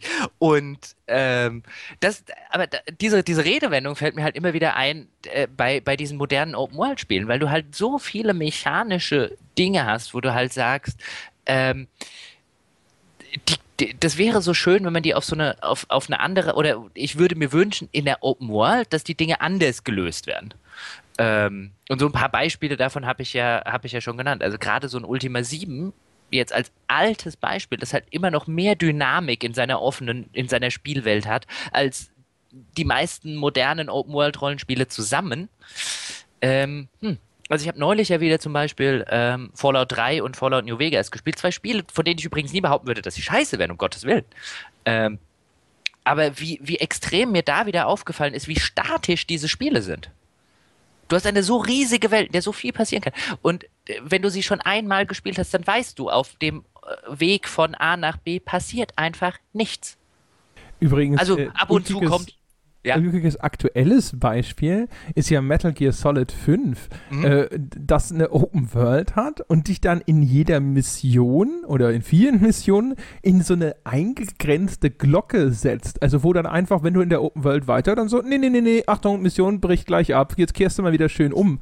Und dann jedes Mal einfach so ein eingezäuntes Areal schafft innerhalb der Open World, ja, in der dann diese Mission stattfindet. Das siehst du doch, wie krank, also da siehst du doch dann schon Entwickler, die wissen, dass sie mit ihrer, dass sie ihr, ihr Spiel- und Missionsdesign nicht auf die Open World anpassen können. Da existiert doch wirklich diese Open World nur noch um sich um ihrer selbst willen. Also im Fall von Metal Gear Solid 5 würde ich das sofort unterschreiben. Also ich meine, noch deutlicher konnten sie ja nicht machen, dass sie fest konzeptionierte Level und eine Open World quasi nicht in Einklang bringen konnten und sich deswegen halt entschlossen haben, na gut, es gibt halt die offene Spielwelt, aber sobald du in dieser Mission bist, hört es damit sofort auf und jetzt bist du halt quasi in einem Level, den wir in diese offene Welt irgendwie gesetzt haben. Die Frage ist, ob sie es überhaupt je unter einen Hut bringen wollen oder ob man da einfach gesagt hat, naja, man macht es halt für die, äh, ähm, für, aus Marketinggründen. Und wenn ich nochmal kurz auf, auf Fallout 3 oder Fallout New Vegas zurückkommen äh, äh, darf. Auch da ist es halt wirklich, also ich meine, ich kenne die Spiele jetzt, oder äh, insbesondere New Vegas, das habe ich länger gespielt, ähm, in- und auswendig. Aber wie, wie extrem dir dann auffällt, okay, ich fange jetzt ein neues Spiel an, ich laufe von Good Springs dann runter nach Prim und so weiter. Aber außer an den festgelegten Punkten, die halt dann wirklich auf der Map sind, wo du hin schnell reisen kannst, passiert in dieser Welt nichts. Also ja, es gibt mal das und mal, also du kannst an einer Hand abzählen und irgendwo äh, äh, respawnen dann halt immer wieder die gleichen Gegner. Aber wo du dir halt überlegst, was in dieser Welt alles passieren könnte. Ja, da also könnte ist ja ne immer. Also wenn du schon so eine große, äh, was mich jetzt, wenn ich, äh, als ich es jetzt nochmal gespielt habe, was mich am meisten genervt hat bei Fallout New Vegas beim nochmal spielen, also beim dritten oder vierten Mal, und da wird es dann, finde ich, deutlich, ist halt ein, das hat mich auch vorher schon genervt, aber nicht auf die Weise, ist halt ein, das ganze Rumgelatsche. Ich wollte gerade sagen, die Laufgeschwindigkeit. Das Aber ist nicht ja nur die Tatsache, Erste. dass ich da überhaupt hinlaufen muss. Also ich bin ja immer froh, sobald ich die, den Quick Travel freigeschaltet habe. Und das finde ich immer ein ganz schlechtes Zeichen, wenn ich lieber Quick Travel, als durch die Welt zu laufen, weil in der Welt nichts passiert. Aber es gibt halt einfach nichts dazwischen. Also wenn, wenn in diesem ganzen Spiel quasi nach dem, nach dem ersten halben Durchgang, bis halt dieses Gefühl, oh, riesige postapokalyptische Welt, da bin ich ja bei dir. Am Anfang, wenn man da durchläuft, denkt man, wow, und wo du noch das Gefühl hast, hinter jeder Ecke könnte sonst was lauern. Sobald du halt mal begriffen hast, dass nur da was lauert, wo unten auf deiner Karte schon markiert ist, dass da jetzt demnächst was passiert, bist du eigentlich an dem Punkt, wo du sagen könntest, na gut, dann könntest du auch quasi nur mit 500 oder mit 200 Hubs arbeiten, von denen du halt hin und zurück quick traveln kannst. Alles dazwischen kostet nur wahnsinnig viel Zeit und bringt spielerisch nichts. Im Fall von Fallout New Vegas ist es ja außerdem auch noch so, dass es sogar spieltaktisch klüger ist, Quick Travel zu machen, weil wenn du läufst oder so, verschwendest du ja am Ende Ressourcen unterwegs, weil du irgend so einem blöden Skorpion begegnest. Zum Beispiel, wobei, also ich meine, irgendwann hast du halt auch da wieder so viele Ressourcen, dass äh, ja, aber am Anfang ist es äh, oder könnte es tatsächlich klüger sein. Und da haben zum Beispiel frühere Fallout-Spiele, auch das ist so ein schönes Beispiel. Man könnte jetzt, also ich würde jetzt zum Beispiel Fallout 1 und 2 kann man auch ruhigen Gewissens Open-World-Spiele nennen, auch wenn sie keine persistente zusammenhängende Spielwelt haben, weil du auch relativ schnell oder quasi gleich am Anfang, wenn du aus deinem Anfangsdorf oder auf deiner Anfangsvault im, im ersten Teil rauskommst, kannst du halt überall hin. Die Frage ist halt, ob du da hingehen solltest, im Sinne von einem äh, äh, ob dir da die Monster nicht fürchterlich auf die Backen hauen. Aber du kannst zum Beispiel bei beiden Spielen kannst du die Hälfte des Spiels sozusagen überspringen und direkt irgendwo hingehen. Also die sind halt nicht davon ausgelegt, du machst jetzt die Quest, dann machst du die Quest. Also das gibt es zwar, diese Questreihe, aber du kannst auch irgendwo mitten reinsteigen, wenn du das zum Beispiel willst. Und ähm, Fallout 1 hat zum Beispiel ja dieses schöne Ding, wenn du dir zu lang Zeit lässt, dann musst du ja diesen Wasserchip für deine für deine äh, Leute daheim suchen. Wenn du zu lang Zeit lässt, dann gehen die, gehen die ein, weil da haben sie nichts mehr zu trinken. Ja, und, und so eine Mechanik, also auch die ist ja, auch wenn es nur ein Timer ist, der im Hintergrund läuft und auch wenn ich die Mechanik, weil ich mir in Rollenspielen in der Regel gerne so viel Zeit lassen will, wie sonst was, nicht mehr sonderlich toll finde. Aber auch das gibt dem Ganzen eine Dynamik, die du in den modernen Spielen nicht mehr hast. Das haben sie ja in äh, Wasteland 2 auch nochmal aufgegriffen, fand es aber auch da, also da gibt es ja Missionen, wo du auch nur eine bestimmte Zeit hast, in denen du die antreten kannst, ja, häufig dann halt, wo dann so zwei Notrufe sind und du kannst dich dann entscheiden, gehe ich zu dem oder gehe ich zu dem. ist aber auch dann eher sowas, wo man sich denkt, ach Mann, jetzt habe ich hier quasi eine ganze Mission verpasst und ich bin ja nicht so der Spiele zweimal Spieler und mich ärgert sowas eher, weil ich, ich bin, diesen zweiten ja. Durchgang nicht jetzt schon im Hinterkopf habe, sondern mir eher denke so, scheiße, ja, okay, den Teil werde ich wohl nie sehen. Ich, ich bin da auch bei dir, dass ich habe das weder bei Wasteland 2 sonderlich gern gemocht, dieser am Anfang mit Egg Center und High Pool. Äh, noch mochte ich die oder mag ich generell Zeitbeschränkungen, wie jetzt bei, beim ersten Fallout, aber daran merkst du halt wenigstens, für, und, und, und das macht es mir sympathisch, dass er jemand da gesessen hat und gesagt hat, hey, pass mal auf, das Spielziel ist doch, dass er den Leuten, die kurz vorm Verdursten sind, diesen dringend benötigten Wasserchip bringen muss. Wenn er jetzt irgendwie, es wäre doch total unrealistisch, jetzt 100 Jahre und der macht irgendwie rum und vergisst dann total die Leute daheim. Also wir müssen ihm ja irgendein Incentive bieten, sich auch irgendwie um den Kram zu kümmern, dass man quasi dieses Gefühl hat als Spieler, da geht's um was und ich sollte mich zumindest ab und zu mal ein bisschen sputen. Wie das am Ende umgesetzt ist, ist dann wieder zweitrangig. Aber da hat man halt gesagt, wenn wir dem Spieler schon diese riesige Welt geben und er kann von da nach da reisen und von da und da und kann dieses ganze Ding machen, dann müssen wir auch irgendwie dafür sorgen, dass er ab und zu mal zur Hauptquest zurückkommt. Ja, also diese, diese überhaupt den äh, tatsächlichen Verlauf von Zeit darzustellen, ist ja sowieso was, was jetzt in den allermeisten Spielen tatsächlich nicht irgendwie großartig angestellt wird. Also selbst wenn es jetzt einen Tag-Nacht-Wechsel oder sowas gibt, im, vielleicht im besten Falle sogar Jahreszeiten oder sowas, aber in der Regel verändert sich eben außer diesen Wetter Witterungsbedingungen nichts in dieser Spielwelt. Der, der richtig typische Fall ist ja natürlich sogar irgendeine total dramatische Mission, ja, du, du musst irgendwo ganz schnell hin und dann kannst du stehen bleiben und warten und warten und warten und dann gehst du irgendwann, schlenderst du da hin und das, dann kommst du da an und alle tun so, als hättest du fünf Minuten gebraucht. Mhm. Aber was ich halt meine ist, damals hat man sich zumindest teilweise noch, oder bei diesen Spielen, die sozusagen die Mühe gegeben oder zumindest überlegt, was könnten wir tun, um dem Ganzen entgegenzuwirken. Das, viele moderne, von diesen modernen Open-World-Spielen machen ja nicht mal mehr, machen ja nicht mal mehr Anstalten, das zu machen. Da hast du dann zum Beispiel Spiele, da soll dann die Mission nachts stattfinden. Ich komme natürlich, weil es eben, wie du gerade angesprochen hast, einen Tag- und Nachtwechsel gibt, komme allerdings morgens an, dann machen die einfach Nacht. Stimmt, ja. Also, weißt du, und wurde, wurde dir dann halt überlegt, also ich meine, das ist doch echt arm.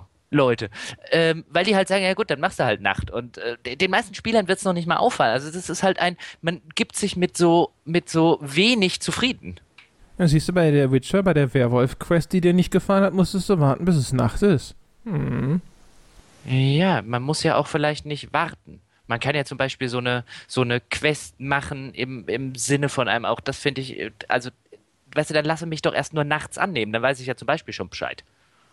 Dann mache ich sie auch nachts durch. Also das kann man ja Spiel- äh, oder, oder Quest-Design technisch anders lösen. Aber ich finde halt, äh, was ich halt ganz albern finde, also dann würde ich sagen, dann machst du lieber wie Witcher 3.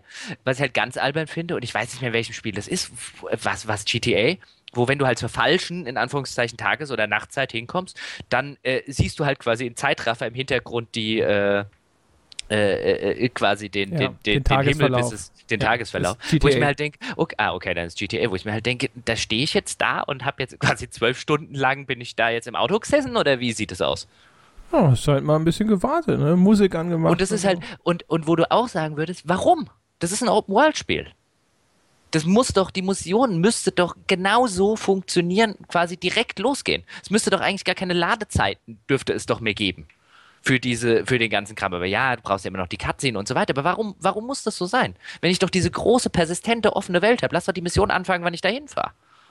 Ja, und dann könnte man jetzt sagen, und dann, nein, ich meine im Sinne von einem zur Tageszeit. Wenn ich halt morgens um 8 hinkomme, spielt die Mission morgens um 8. Ja, aber wenn die nur nachts einbrechen wollen, Wieso wollen die denn nachts einbrechen? Lass dich doch morgens um 8 einbrechen, dann ist die Mission halt doppelt so schwer. Ja, Früher hätte es Spiele gegeben, die hätten dir diese Möglichkeit gegeben. Nehmen zum Beispiel ein Arcanum. Auch das ist ein Spiel mit einer offenen Spielwelt. Da hattest du fünf oder sechs Lösungsmöglichkeiten für sowas. Und wenn du zum Beispiel einbrechen wolltest, hättest du halt gesagt, ich warte bis Nacht ist. Das nimmt dir aber das moderne Spiel schon ab. Oh, die Leute wollen irgendwo einbrechen. Na ja, gut, dann spule ich die Zeit vor, bis es irgendwann Nacht ist. Warum? Lass mich doch morgens um acht einbrechen, wenn ich das möchte. Dann sind halt vielleicht irgendwie doppelt so viele Wachen da. Okay. Das wäre doch cool. Also ich meine, das ist doch was, was eine Open World relativ einfach sogar abbilden könnte. Ja, wobei, aber ich glaube, das ist jetzt echt äh, sehr, äh, ein eher kleinerer Kritikpunkt, nenne ich das mal. Also ich verstehe schon, was du sagst und ich finde ja auch äh, durchaus den Grund, Einwand berechtigt. Das ist, ne? das ist ein absolut fundamentaler äh, Kritikpunkt, wie ich finde, an einem Missionsdesign innerhalb einer offenen Welt. Wenn mein Missionsdesign innerhalb einer offenen Welt erfordert, dass ich die Zeit vorspulen muss, wenn der Spieler nicht genau um die von mir gewünschte Uhrzeit dort ankommt, dann stimmt mit meinem Missionsdesign einer Open World was nicht.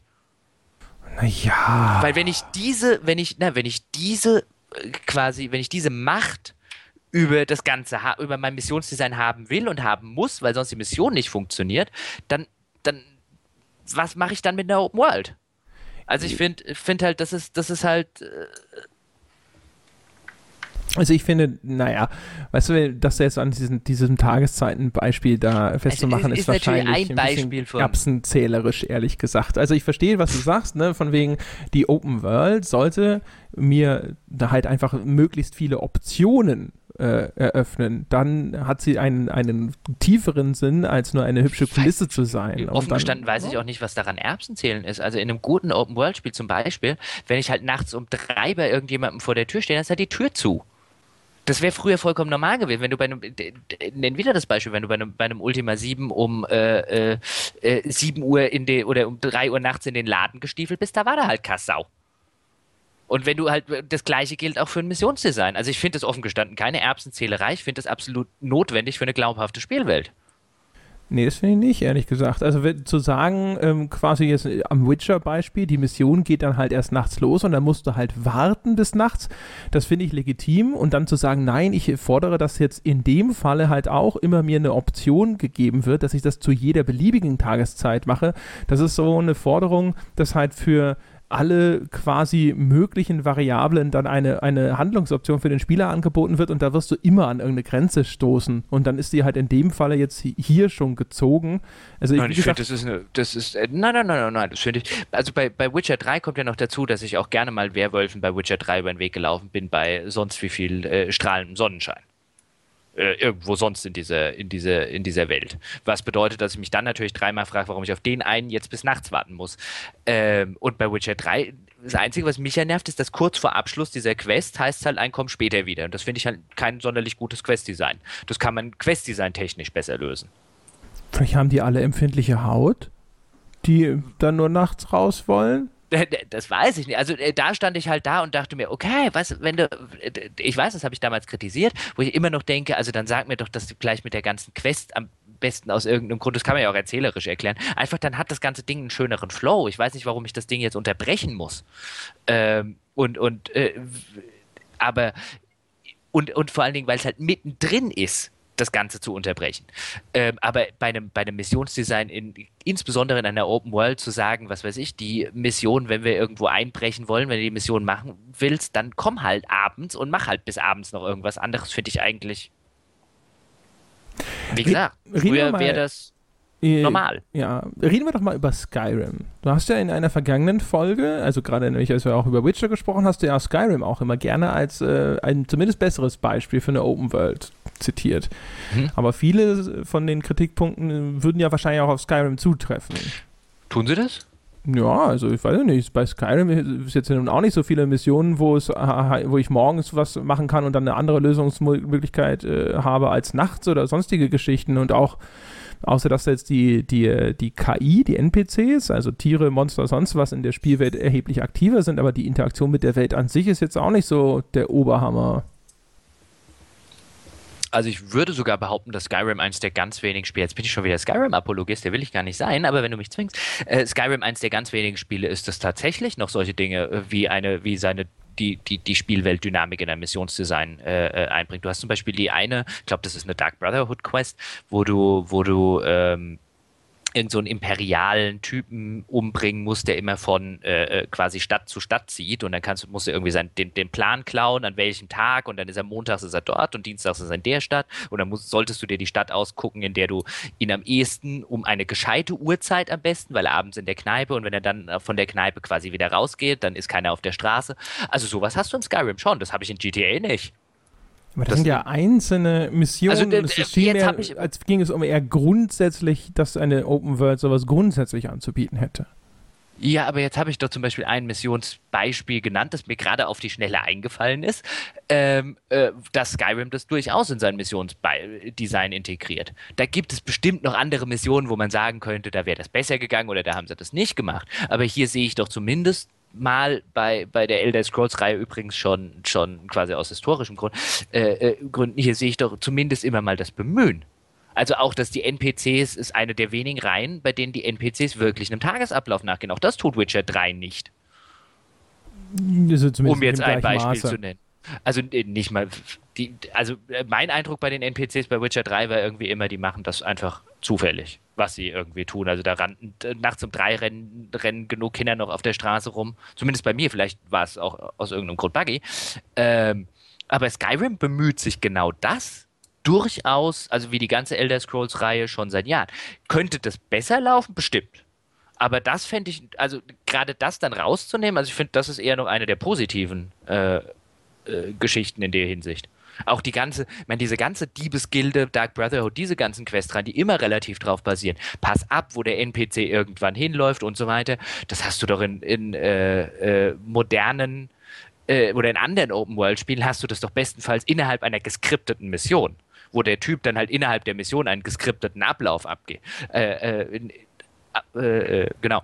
Also bei, bei einem was weiß ich, bei einem Assassin's Creed, wenn ich irgendwie ein Attentat verüben soll, dann bin ich innerhalb dieser fest geskripteten Mission und dann läuft er von A nach B, nach C, nach D, nach E. Ähm, und zwar nicht innerhalb, wie bei Skyrim jetzt, wenn ich bei Skyrim jemanden umbringen äh, äh, soll, dann wird da keine extra Mission für geladen, sondern dann findet das dynamisch in der Spielwelt statt. Selbst das kriegt ja ein Assassin's Creed nicht hin. Aber der Typ der läuft ja auch nicht von Anfang an immer nur da lang, oder? Der erscheint doch auch erst in dem Moment, wo diese Mission aktiv wird. Nee. Den Typen, den du bei Skyrim umbringst, der ist da von Anfang an. Du kannst also quasi jetzt, wenn Skyrim neu, wenn du neu startest, kannst du direkt dahin laufen und den weghauen? Ja. Hm, okay. Naja, Was dumm wäre, weil du noch keinen Auftrag hast, den wegzuhauen, aber ja. Okay. Und wie gesagt, das selbst da, und deswegen finde ich, find ich Skyrim da. Mh, hm, gibt bestimmt einige der Kritikpunkte, die auch auf Skyrim zutreffen, bevor ich jetzt zu großer Apologet werde, aber ähm, gerade das zum Beispiel finde ich jetzt ein sehr eklatantes Beispiel von, was das Attentäter Open World Spiel nicht hinkriegt. Ja, dafür sind natürlich die Attentate, die geskriptet sind in dem Attentäter Open World Spiel von ihrer Inszenierung her viel schöner häufig. Bestimmt, aber ich würde auch da sagen, wenn der Typ schon durch die Welt, also oder wenn du überhaupt schon so eine Welt hättest, wie in einem Skyrim, wo quasi zumindest jeder seinen Namen hat und, und äh, inwiefern diese Figuren jetzt ausgearbeitet sind, ist dann wieder die andere Frage. Aber einen Assassin's Creed in einer Skyrim-Welt stelle ich mir offen gestanden ziemlich geil vor. Oh. Also, wo du tatsächlich sagen könntest, bring da drüben einen um und das, das Ganze in einer dynamischen Welt, in der diese einzelnen Level nicht mehr geladen werden, in der ich doofe Missionsdinger äh, äh, habe, wo es dann heißt, schleiche von Busch A nach Busch B, stelle ich mir schon ziemlich cool vor. Ich glaube, so ein Assassin's Creed, hm, Oh, uh, schwierig, weiß ich nicht. Ich weiß halt, wie das dann aussehen würde, ist natürlich wieder eine andere Frage. Also manche Sachen in Assassin's Creed, äh, diese, dieser Grad von Zusammenspiel, der da durch diese geskripteten Sachen entsteht, äh, wenn man sich so die, die typische KI Performance anschaut in diesen großen dynamischen offenen Welten, weiß ich nicht, ob das so möglich wäre. Also um es mal so zu sagen, das eine Attentat, was du begehen kannst in Skyrim, wo du während einer Hochzeitsgesellschaft der äh, Braut einen äh, Wasserschweier auf den Kopf fallen lässt. Wenn du das möchtest, gibt noch andere Lösungsmöglichkeiten, aber das finde ich hat immer den meisten Stil. Ich gehe, also wenn ich spiele, tappe ich halt hin, gratuliere ihr zur Heirat, spaziere oben auf diese Empore und lasse ihren Wasserspeicher auf den Kopf fallen. Galant äh, bis zuletzt. Äh, natürlich. Ähm, also allein dieses, die, dieses ganze mit dem ganzen Drumherum und dass du ihr vorher noch gratulieren kannst und dass du das quasi auch dir selber aussuchen kannst. Es ist nichts geskriptet dabei. Äh, macht das Ganze in, in meiner Erinnerung viel cooler als die meisten Attentate von Assassin's Creed, die bestimmt viel besser inszeniert waren. Aber das war irgendwie meins. Also da, da habe ich das Gefühl, dass ich halt wesentlich mehr selber beigetragen habe, dass das passiert ist, als bei jedem Assassin's Creed. Und ich mag Assassin's Creed, ich bin ja ein Serienfan. Also bevor jetzt, bevor es jetzt heißt, der Beste nur Assassin's Creed. Also da sage ich halt, wenn du, wenn du das schaffst, und das ist halt eine Open World, in dem Fall jetzt gut ausgenutzt. Das ist halt innerhalb der, die, die, diese Dynamik dieser, dieser Welt. Ich kann auch wie du gerade gefragt hast, ich kann auch ganz am Anfang dahin laufen und kann diese komplette Hochzeitsgesellschaft abschlachten, wenn ich will. Ich habe keine Ahnung, was dann mit der Quest passiert. Die ist dann wahrscheinlich nicht mehr äh, doable. Weiß es nicht. Sehr wahrscheinlich, keine Ahnung. Ich muss gestehen, meine Zeit in Skyrim ist so lange her, dass ich mich an gar nichts von dem erinnere, was du beschreibst, obwohl ich das Ding tatsächlich durchgespielt habe. Aber, hm, keine Ahnung. Was? Ich hatte das, also in meiner Erinnerung gab es in Skyrim durchaus eine Reihe von Sachen, die jetzt nicht irgendwie da schon von Anfang an immer existieren, sondern tatsächlich auch erst durch die Quest ausgelöst werden. Aber vielleicht trügt es Mag es, aber bei dieser Dark Brotherhood zum Beispiel, die, die, die Initiationsquest ist ja, dass du die ähm, Tusse im Waisenhaus umbringen sollst. Wenn du dich an das zumindest noch erinnerst. Grellot the Kind heißt die, glaube ich. Düster. Äh, und die kannst du, weil das weiß ich noch, die habe ich umgebracht längst bevor ich, weil die mir äh, mit den Kindern hier, das ging gar nicht, wie die mit denen umgegangen ist. Und dann äh, äh hat sie im Schlaf äh, einen akuten Anfall von Dolch im Rücken gehabt. So und äh, das ging auf jeden Fall. Ich weiß allerdings wirklich nicht mehr, was passiert ist, wenn du danach die Dark Brotherhood Quest, wahrscheinlich hast die gefailt. Oder was auch sein kann, ein gutes Open-World-Spiel würde jetzt ja sagen und würde dich in die Quest reinlassen. Und würde halt sagen, dann hast du die Quest jetzt so begonnen. Das ist zum Beispiel was, was mir wieder bei, bei Fallout New Vegas macht, das gar nicht. Bei Fallout New Vegas kann es dir zum Beispiel passieren, und das ist zum Beispiel auch eine Sache, was mich bei Open World Rollenspielen extrem stört, ist, wenn sie nur diesen einen Ankerpunkt für die Quest haben. Ja, das ist bei New Vegas, ich weiß, da, da soll ich irgendwo zu so einem Außenposten gehen und äh, dann äh, Bericht erstatten, wie es denen so geht. Und ich das kann ich euch jetzt schon sagen. Ich habe sie alle umgebracht. entweder, entweder sowas oder zum Beispiel ganz eklatantes Beispiel bei New Vegas ist, ähm, äh, du gehst in irgendeine Fabrik rein, ich weiß nicht mehr genau welche es war, und findest halt so ein totes äh, äh Scout-Team der Dark Brotherhood. Und gutes Quest-Design wird jetzt die Quest starten. Du bist denen über den Weg gelaufen und so weiter. Stattdessen beginnt die Quest erst, wenn du und die, dann habe ich irgendwann sonst wie viel später die, diesen Dark Brotherhood Bunker gefunden und die haben halt gesagt, geh mal und guck, was das Team macht. Oder halt auch da stehst. Ich weiß, was das macht. Ich bin ihm schon über den Weg gelaufen. Die sind tot. Aber ist, du musst wieder zurücklatschen, um zu triggern, wenn du wieder auf ihnen draufstehst. Tragisch. Vielleicht sollten wir doch aufhören, einfach willkürlich alle Menschen umzubringen. Ich habe die nicht umgebracht, die waren schon tot, als ich reinkam. Oh, ja. Wirklich. Also die sind wirklich schon tot, wenn man kommt. Ich war es nicht in dem Fall, ausnahmsweise. ähm, und, ja, aber ich, ich war das auch nicht. Äh, aber weißt du, ein gutes Quest-Design fängt halt die Quest dort an und sagt, hier hast irgendwie äh, äh tote Dark Brotherhood-Typen gefunden, find mal raus, was mit denen passiert ist. Und stattdessen Fallout New Vegas schickt dich gerade nochmal zurück und finde raus, was mit ihnen passiert ist. Sie sind immer noch tot. Ja, äh, bei den Jungs, da muss man auch schon nochmal nachgucken, sicher, sicher.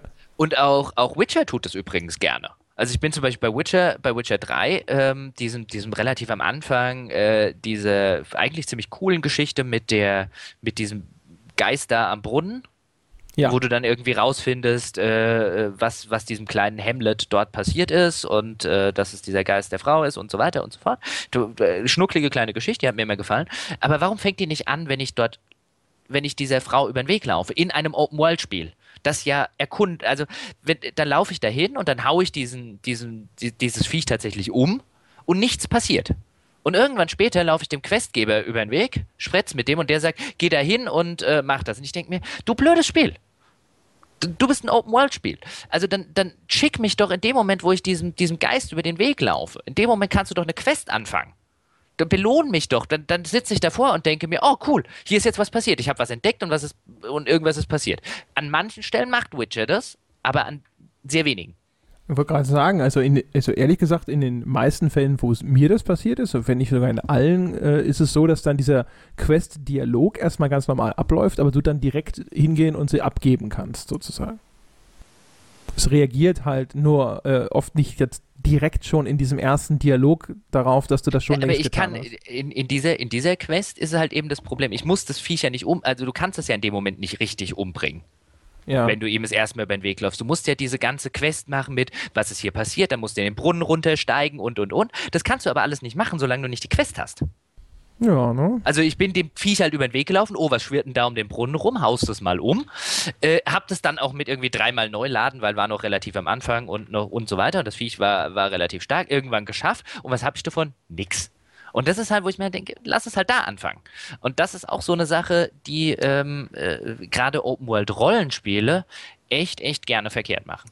So wurde, der, wurde halt auch wieder, da hast du halt Quest-Design eines levelbasierten Spiels auf ein Open-World-Spiel angewendet. So ein bisschen wie bei Adventures früher, wo Rätsel in einer ganz festen Reihenfolge mhm. absolviert werden mussten und du kannst das äh, andere Rätsel, du wusstest im Grunde schon, was du machen sollst, aber nein, du musst erst mit irgendjemandem reden und der muss dir sagen, dass du das tun sollst und dann kannst du das machen. Und das finde ich ja gerade in, in einem Konzept, was mich ja wirklich belohnen soll, um irgendwo hinzugehen, finde ich das halt echt, echt problematisch. Weil dann werde ich fürs Erkunden plötzlich nicht mehr belohnt. Dann werde ich plötzlich nur noch belohnt und das ist das ist vielleicht grundsätzlich was, was mich an diesen ganzen Spielen oder an vielen davon echt stört, ist halt, dass ich nur noch dafür belohnt werde, dass ich genau immer den Schritt mache, den der Entwickler von mir haben will. Und wenn ich diese Sorte Spiel habe, dann kannst du echt die Open World schenken, weil dann ist der einzige Grund, warum sie noch da ist, dass ich viel längere Laufwege habe als früher. Ist halt natürlich genau wahrscheinlich auch der Grund. Ne? Also Open-World-Spiele, je größer die Freiheit ist, desto schwieriger werden sie ja immer kontrollierbar für den Entwickler. Deswegen vermeidet man ja auch eben genau diese sehr dynamischen KI-Systeme, wie sie zum Beispiel in Skyrim existieren, weil die unglaublich buganfällig sind. Ja? Ich habe ja diese Anekdote schon erzählt mit den Hühnern aus Skyrim, mhm. die auf einmal zu den Wachen gelaufen sind und dich verpfiffen haben, wenn du irgendwo jemanden umgebracht hast. Ja? Und äh, dementsprechend bemüht man sich wahrscheinlich eben in Spielen wie Witcher dann äh, eben genau sowas zu vermeiden und dann die, die NPCs und so ein bisschen eher zur Kulisse zu degradieren, weil das dann beherrschbarer wird. Und das gleiche ist natürlich auch mit Quest-Design und so. Also je genauer du als Entwickler weißt, in welcher Reihenfolge Dinge getan werden oder an welchem Punkt im Spiel der Spieler ist, wenn er diese oder jene Quest gerade bestreitet, desto kontrollierbarer wird das Ganze für dich, wenn es halt um Balancing geht, wenn es auch um Bugs geht und so weiter und so fort. Das, das bestimmt. Aber aus, aus Spielersicht wäre es mir doch viel lieber. Also, allen Ernstes, gib mir, gib mir ab und zu halt so ein bugverseuchtes Ding wie damals Vampire Bloodlines, wenn ich nur auch ab und zu mal wieder so ein Spiel kriege, das sich so viel mehr traut als alle anderen Spiele. Ach, Vampire Bloodlines. Ja, aber das ist, das ist doch das, das ist doch das schöne Beispiel. Natürlich, bei so vielen Dingen, die zum Beispiel in Vampire Bloodlines damals, jetzt sind wir ein bisschen weg vom Open World Ansatz, weil Open World war das Ding nicht wirklich, aber ähm, es passt ja auf den Punkt, den du gerade genommen hast. Da hätten bestimmt sehr viele Entwickler auch gesagt, hier, macht, baut euch doch da, die Baustelle macht ihr euch doch nicht auch noch auf und lasst doch das weg, macht doch, na, na, na, na. Ähm, und ja, mein Gott, Troika hätte gescheiter, äh, hätte es gescheiter äh, auf die Play It Safe Variante gemacht. Dann wird es sie heute vielleicht noch geben. Aber wir hätten halt nie ein Vampire Bloodlines. Ja, wahrscheinlich. Wobei natürlich eine der meist zitierten äh, Quests aus Vampire Bloodlines ist die am meisten geskriptete, nämlich die mit diesem Spukhaus. Die übrigens heute längst nicht mehr so gut ist, wie ich sie in Erinnerung habe. Ja, das stimmt. Also oh, die ist, ist auch schon, die, wenn man sie das zweite Mal spielt, schon gähn. nicht mehr so gut. oh, ist die gähn. Also und ich finde viel, viel, es gibt viel, viel bessere Sachen in Vampire Blood, aber bevor wir jetzt darauf eingehen, aber das ist halt so eine, auch da wieder sage ich, da, da ist man doch gefragt, sowohl als Spieler, als auch als Kritiker, als auch als wer immer, eine gewisse Anspruchshaltung an den Tag zu legen. Und, und die Anspruchshaltung auch ein, ein, bisschen zu formulieren, ein bisschen mehr als äh, ich will auch mal wieder was Originelles. Ähm, äh, sondern halt zu sagen, pass mal auf, wenn wir die ganze Zeit statische, offene Welten kriegen, finden wir das scheiße. Wie wäre es denn mal mit dynamischen offenen Welten? Das, das ging ja früher. Die moderne offene Welt hat lediglich die komplette Dynamik rausgenommen und sie durch statische Systeme ersetzt. Jetzt ist die Frage, will es der Spieler wirklich? Das finde ich nicht die Frage. Das ist ja immer das Lustige. Das ist ja das, was wir in dieser Branche gerne diskutieren. Klar, einerseits sagen wir ja, sagt ja diese ganze Branche immer so gerne, sie sei Kunst. Und will das so gerne wahrgenommen werden. Und andererseits fragt sie sich immer, was irgendwer will. Als ob das einem Künstler, also wenn du tatsächlich Künstler sein willst, muss dir Schwanz sein, was irgendjemand haben will. Weil dann produzierst du deine Kunst, weil du sie für richtig, wichtig und sonst was hältst, oder du lässt es bleiben fun äh, Kunst funktioniert aber nicht auf ein, was Leute wollen. Also ich weiß, dass, dass ich jetzt bei dir den falschen Baum anwähle. Aber ich finde halt, also wir müssen uns schon fragen, was wollen wir denn eigentlich? Weil wenn wir tatsächlich der Meinung sind, dieses Medium oder was, was sollen Spiele entwickeln? Wenn du, wenn du, äh, äh, natürlich kannst du sagen, ich bin wie, wie das moderne Hollywood, ich mache einfach was, was Kohle bringt. Alles klar. Aber dann, hey, dann äh, darf sich halt keiner beschweren, dass ich deinen Rotz nicht Kunst nenne. Jetzt äh, nehmen wir mal einfach mal als Gesetz an, dass so ein AAA Produzent eben tatsächlich nicht darauf aus ist, Kunst zu produzieren, sondern Geld zu drucken. Mhm. Ja. Aber nochmal zurück zu meiner Frage. Hm? Würde es der Spieler denn wirklich gutieren? Damit ist es ja auch immer so, also da sind ja auch andere Sachen mit verknüpft. Ne? Man Nö, muss mehr ausprobieren. Wahrscheinlich ja. wird der Spieler, also der Spieler im, im, in diesem Millionen Seller-Maße, wie wir da heute reden, würde das wahrscheinlich nicht, nein. Deswegen sollte es ja auch die Kritik nicht gutieren. Zumindest nicht, wenn sie, wenn sie mittelfristig ernst genommen Man müssen jetzt kein Presserent ausbrechen, aber äh, das, ist ja, das ist ja die entscheidende Frage, letztlich. Ähm, wenn, du, wenn du sagst, und da stimme ich ja vollkommen zu, also der AAA-Produzent wird jetzt nicht sagen, wir wollen hier Kunst schaffen, sondern wir wollen hier Kohle verdienen. Und das ist ja in keinem anderen Medium ist das anders. Es ist im Film nicht anders, ist im Fernsehen nicht anders, es ist in der Musik nicht anders. Was auch ein großer Grund dafür ist, dass die meisten in Anführungszeichen Kenner eines Mediums sich äh, im Mainstream nur sehr selten tummeln. Weil da halt marketinggetriebener Massenkramrotz entsteht. Und die Spiele sind das einzige Medium, in dem die Kritik das, äh, diesen massenmarktgetriebenen Marketingrotz großschreibt. Das hast du sonst nicht. Du hast wenig Musikzeitschriften, die äh, äh, jedes Chartlied super finden. Du hast sehr wenige Filmzeitschriften, die jeden Hollywood-Film super finden, außer die Kino-News bei McDonalds. Das, die Spiele sind Spiele die einzigen. Und wir, du, ich und wer auch immer, die einzigen Kritiker, die das tun. Dann musst du halt anders an die Sache rangehen. Finde die Frage sehr, sehr relevant und wichtig, die du gestellt hast. Aber da sind übrigens auch Spieler die einzigen, also es ist ja nicht nur die Presse. Ja, also um mal beim Spieler nochmal ganz kurz zu bleiben. Also die, die Frage ist ja, also ist es was, was er, was er hinterher wirklich nicht mag, oder ist es was, was er sich nicht so richtig gut vorstellen kann und wenn er es bekäme, fände er es toll? Letzteres. Also ich glaube, dann das ist so ein bisschen der Deus Ex-Effekt. Also dass irgendwie jeder, den ich kenne, super fand, aber keine Sau gekauft hat.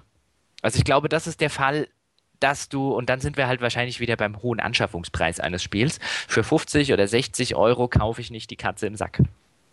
Ja, keine Experimente, ne? Ja, das ist halt, das ist halt echt was anderes, ob ich ins Kino gehe und sage, ähm, und auch da wird es immer schwieriger, weil immer teurer, oder ob ich jetzt einen Roman kaufe oder ob ich jetzt mal, äh, gut, CDs kauft ja heute eh keine Sau mehr, also da ist es, in der Musik ist es ja noch einfacher geworden. Ähm, aber für 60 Euro was zu kaufen, von dem ich nicht weiß, ob es mir Spaß macht, weil Demos gibt es ja heute auch nicht mehr. Also ich glaube, dann müsstest du zum Beispiel wieder anfangen, Demos zu machen. Wenn du in die Richtung gehen wollen würdest. Aber ich glaube, das ist eine sehr utopische. Ja, wahrscheinlich. Ich seh, wir haben ja sogar vor kurzem selber mal drüber gesprochen, äh, dass Spiele ja echt ganz schön teuer sind. Ne? Das ist, ja, also ich meine, du, du bist ja immer noch in der äh, wunderschönen Position, ähm, sie dir in der Regel nicht kaufen zu müssen. Äh, ich bin jetzt in der Position und äh, finde es jetzt auch nicht schlimm. Ich kaufe mir auch gerne meine Spiele, aber dann spiele ich halt weniger, weil also in der Masse, in der mittlerweile Dinge rauskommen, auch, auch das ist ja diesem Jahresrhythmus geschuldet. Früher hättest du gesagt, ich bin Fan von Serie XY, da kommt alle drei Jahre was Neues. Heute bist du Assassin's Creed-Fan, ja, er kommt mittlerweile ja zwei im Jahr so äh, gefühlt. Und ganz ehrlich, ich meine, bin jetzt nicht in der Situation, dass ich am Hungertuch knapse oder äh, äh, Leute brauche, die mir Bier schenken, was das betrifft. Ähm, ja, aber das ist nicht schlecht, wenn man sie Aber hat. irgendwie jeden Monat 100 Euro für Spiele, also ich könnte sie schon ausgeben, aber dann muss ich anderswo Abstriche machen, wo ich sie offen gestanden nicht machen will also das ist halt, äh, und die müsste ich eigentlich ausgeben, um auf dem Stand zu bleiben, auf dem ich jetzt der Meinung wäre, da sollte man als äh, äh, Interessierter sein, also als Filmfan oder als Musikfan oder als Literaturfan in gewissem Maße. Natürlich kannst du in Literatur nicht den Überblick behalten, den du jetzt bei Spielen behältst, einfach durch die Masse an Zeug, die da rauskommt. Aber da kann ich das für erheblich weniger Geld. Ja, ich bin jetzt äh, natürlich schon dann noch immer in einer, in einer, besseren Situation, aber tatsächlich ist es auch so, jetzt seitdem ich hier nicht mehr Krawall-Chef bin, so mit, also, sondern bei der GameStar, die ja ein sehr großer Laden ist, ja, und die jetzt halt nicht 30 Spiele oder so zugeschickt bekommt, sodass halt irgendwie jeder, der eins haben will, eins abbekommt. Das ist natürlich so, dass ich dann jetzt auch gerade natürlich den, äh, den Leuten den Vortritt lasse, die halt weniger verdienen als ich. Das heißt, ich kriege auch jetzt relativ häufig dann eben keine Version mehr ab, ja und äh, dann tatsächlich auch vor der Frage stehe, ähm, kaufst du dir das jetzt oder nicht? Ja? Und auch da ist es jetzt so, dass es nicht daran scheitern würde, dass ich mir das nicht leisten kann. Aber ich sitze dann tatsächlich schon echt häufig davor und denke mir so, boah, jetzt 60 oder manchmal ja sogar inzwischen 70 Euro für das Ding. Und natürlich sind das dann halt auch vor allem die Titel, wo ich mir denke, ja, ich würde das schon ganz gerne mal reinspielen. Das interessiert mich. Ich würde auch gerne zum Beispiel mal sehen, also keine Ahnung, wenn jetzt irgendwas von allen Seiten gelobt wird, ob ich das auch nach nachvollziehen kann, ob ich das auch so sehen würde. Aber dafür dann das Geld auszugeben, na, plus das Zeitproblem dann häufig, dass ich schon weiß, wenn ich das mir kaufe, dann spiele ich das vielleicht jetzt, keine Ahnung, zehn Stunden oder sowas und dann habe ich meistens auch keine Zeit mehr oder dann ist was anderes, was mir wichtiger ist, äh, jetzt wieder am Start. Ich sitze dann auch immer da und denke mir so, mm, ah, mm, nee, komm. Also schon ja, schwierig es ist vor allen Dingen auch, wenn ich mir jetzt zum Beispiel den November angucke, einfach nur jetzt im, im, im PC-Bereich, ähm, also von, von meinen Vorlieben und so weiter, ich müsste eigentlich mir ein Anno 2205 kaufen, ich müsste mir ein Fallout 4 kaufen, ich müsste mir ein Assassin's Creed Syndicate kaufen und eigentlich, wenn ich jetzt komplett nur, nur noch Fan und Fan so wie früher äh, wäre, würde ich mir auch ein Star Wars Battlefront kaufen, einfach um mitreden zu können. Mhm. Und dann wäre ich, ich sag mal, rechnen wir mal vor, bin ich 200 Euro los. 200 Euro in einem Monat einfach mal für Spiele auszugeben, ist echt teuer, nur damit du quasi über die wichtigsten Neuerscheinungen im Herbst informiert bist. Und da ja. reden wir von einem Monat. Und ja, das ist, äh, äh, das ist klar. Und wenn jetzt eins davon, ich sage jetzt mal, vielleicht würde ich das noch machen, aber wenn jetzt eins davon, um wieder den, den, den Bogen zurückzukriegen, äh, ein Spiel wäre, wo ich mir jetzt echt überhaupt nicht vorstellen kann, ob mir das Spaß machen könnte oder nicht und so ein, mh, äh, neue Experimente, würde ich mir vielleicht auch denken, naja, was du lieber mal, bis es äh, bei Steam für 10 Euro zu haben ist. Und wenn das zu viele Leute machen, dann ähm, hat sich der Spaß natürlich nicht mehr rentiert. Ja, wir sind bei der anderthalb Stunden Marke und tatsächlich äh, die, besser wird's nicht mit der Überleitung, ja. Deswegen, meine Damen und Herren, an dieser Stelle, ja, äh, sage ich jetzt einfach mal, es war's für diese Woche. Und Sie haben ja gerade gehört, ja, es ist äh, tatsächlich auch für uns immer so, dass wir davor stehen und uns denken, nur um mitreden zu können, so viel Geld ausgeben, hoi. Und da gibt es jetzt eine Möglichkeit, mit der Sie helfen können. Wenn diese Folge erscheint, sind wir erstens umgezogen auf unsere eigene fantastische Website. In Zukunft Echt? sind wir zu finden unter gamespodcast.de. Ja, Art 1. Also unser altes WordPress-Blog ist dann quasi äh, nur noch eine Umleitung zu der neuen Webseite. Eine tolle Webseite, wunderschöne Webseite. Ja. Ich habe sie selbst äh, mühsam zusammengefrickelt und auf einen Server hochgeladen. Barfuß im Winter. Im Winter, genau, ja. in Unterhosen, aber das ist normal. Und äh, es gibt darauf tatsächlich jetzt die Möglichkeit, den Podcast zu unterstützen. Die Menschen haben sich das ja gewünscht, einige wenige, wir zum Beispiel. ja. Öl, immer noch kein Ölscheich da. Ja, ist, äh, der, nachdem der Ölscheich weiter ausgeblieben ist, haben wir jetzt tatsächlich einen äh, Patreon-Account. Da kann man uns sozusagen abonnieren und sagen, ich möchte diesem Podcast in Zukunft XY Dollar im Monat schenken. Zum Beispiel 1000 oder 5000. Ja. Genau. Ja. Ich habe mir überlegt, wir fangen mal mit einem Limit von 1000 an und dann schauen wir mal, wie viele mitmachen. Ja, das geht, mit einem unteren. Ja, das geht dann sukzessive ja. runter, ja. Äh, falls Sie auf der Seite aufschlagen, und es ist komischerweise bei einem Dollar angekommen, wissen Sie Bescheid. Ja. Ähm, das gibt es zum einen. Wir haben äh, dann auch noch einen, einen PayPal-Link, wenn jemand sagt, so, ich will das nicht regelmäßig, ja. Die Abo-Falle, da mache ich nicht mit, aber eine einmalige Spende, also ich will nicht jeden Monat 100.000, sondern ich möchte gleich 12.000 für ein Jahr überweisen, ja, äh, auch die Möglichkeit besteht. Ja. Das heißt, Aber bevor jetzt, Moment, ich muss eine Sache einwerfen, bevor bitte? jetzt natürlich der, der Pizmeet um die Ecke kommt und sagt, hier, mich hier anmachen, weil, weil wir hier Spenden einsammeln, wir Let's Player, wenn dich daran noch erinnern kannst, ja. den wir ja ziemlich gegrillt haben dafür. Lass uns an dieser Stelle wenigstens sagen, wenn sie unter 18 sind, dann müsst ihr auch nichts dann wollen wir es gar nicht. Also dann, äh, genau, unter 18 wollen wir gar nicht. Dagegen, ja. ja. Das sowieso. Wir wissen Richtig. sowieso nicht, ob wir, wie, das wäre höchstwahrscheinlich dann sowieso nicht richtig legal.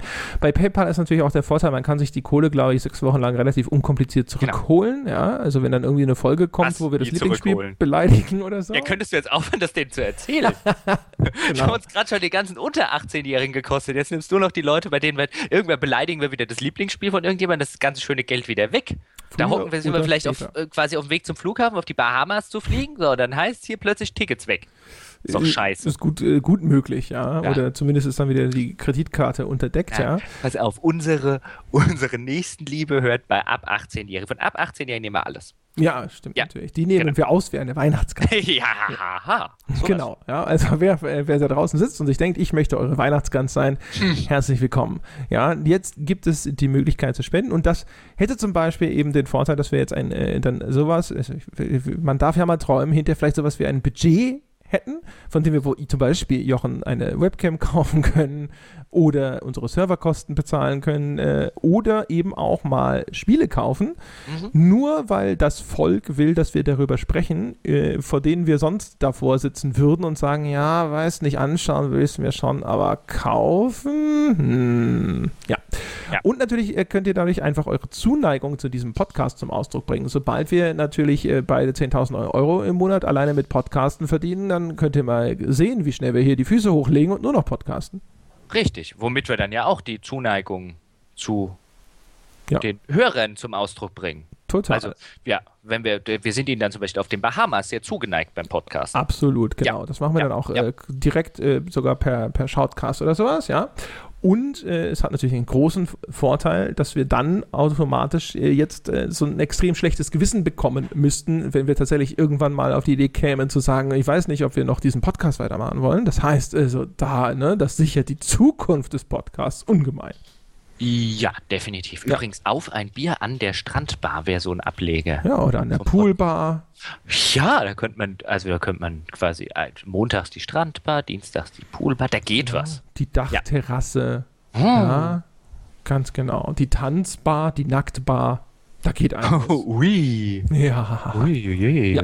Kann ich, darf ich auf der Dachterrasse jemand mit der Dachlatte auf dem Kopf haben? Äh, Das, äh, das stellen wir dann fest, zu einem späteren Zeitpunkt. Genau. Ja, also soweit unser Sales Pitch für diese Woche, Ladies and Gentlemen. Äh, gewöhnt euch also dran, dass wir jetzt in Zukunft genauso wie bei Twitch immer zwischendrin um Geld betteln. Äh, geplant ist so alle fünf Minuten. Ja, Mhm. äh, Kann man aber mit einem Abo ausschalten? ja genau. Ja. Äh, er hat mir nur einfach nur für den Fall, dass einer glaubt, er könnte einfach vorspulen oder so.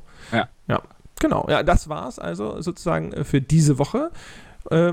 Abgesehen davon, all die Menschen, die sagen, "Tss, ihr seid doch wahnsinnig, ich gebe euch doch nicht Geld, ja, für euch gilt weiterhin, dann tut doch wenigstens etwas, ein wenig, ja, das mindeste Maß an Anstand könntet ihr wenigstens beweisen und könnt uns diese 5-Sterne-Bewertung auf iTunes geben.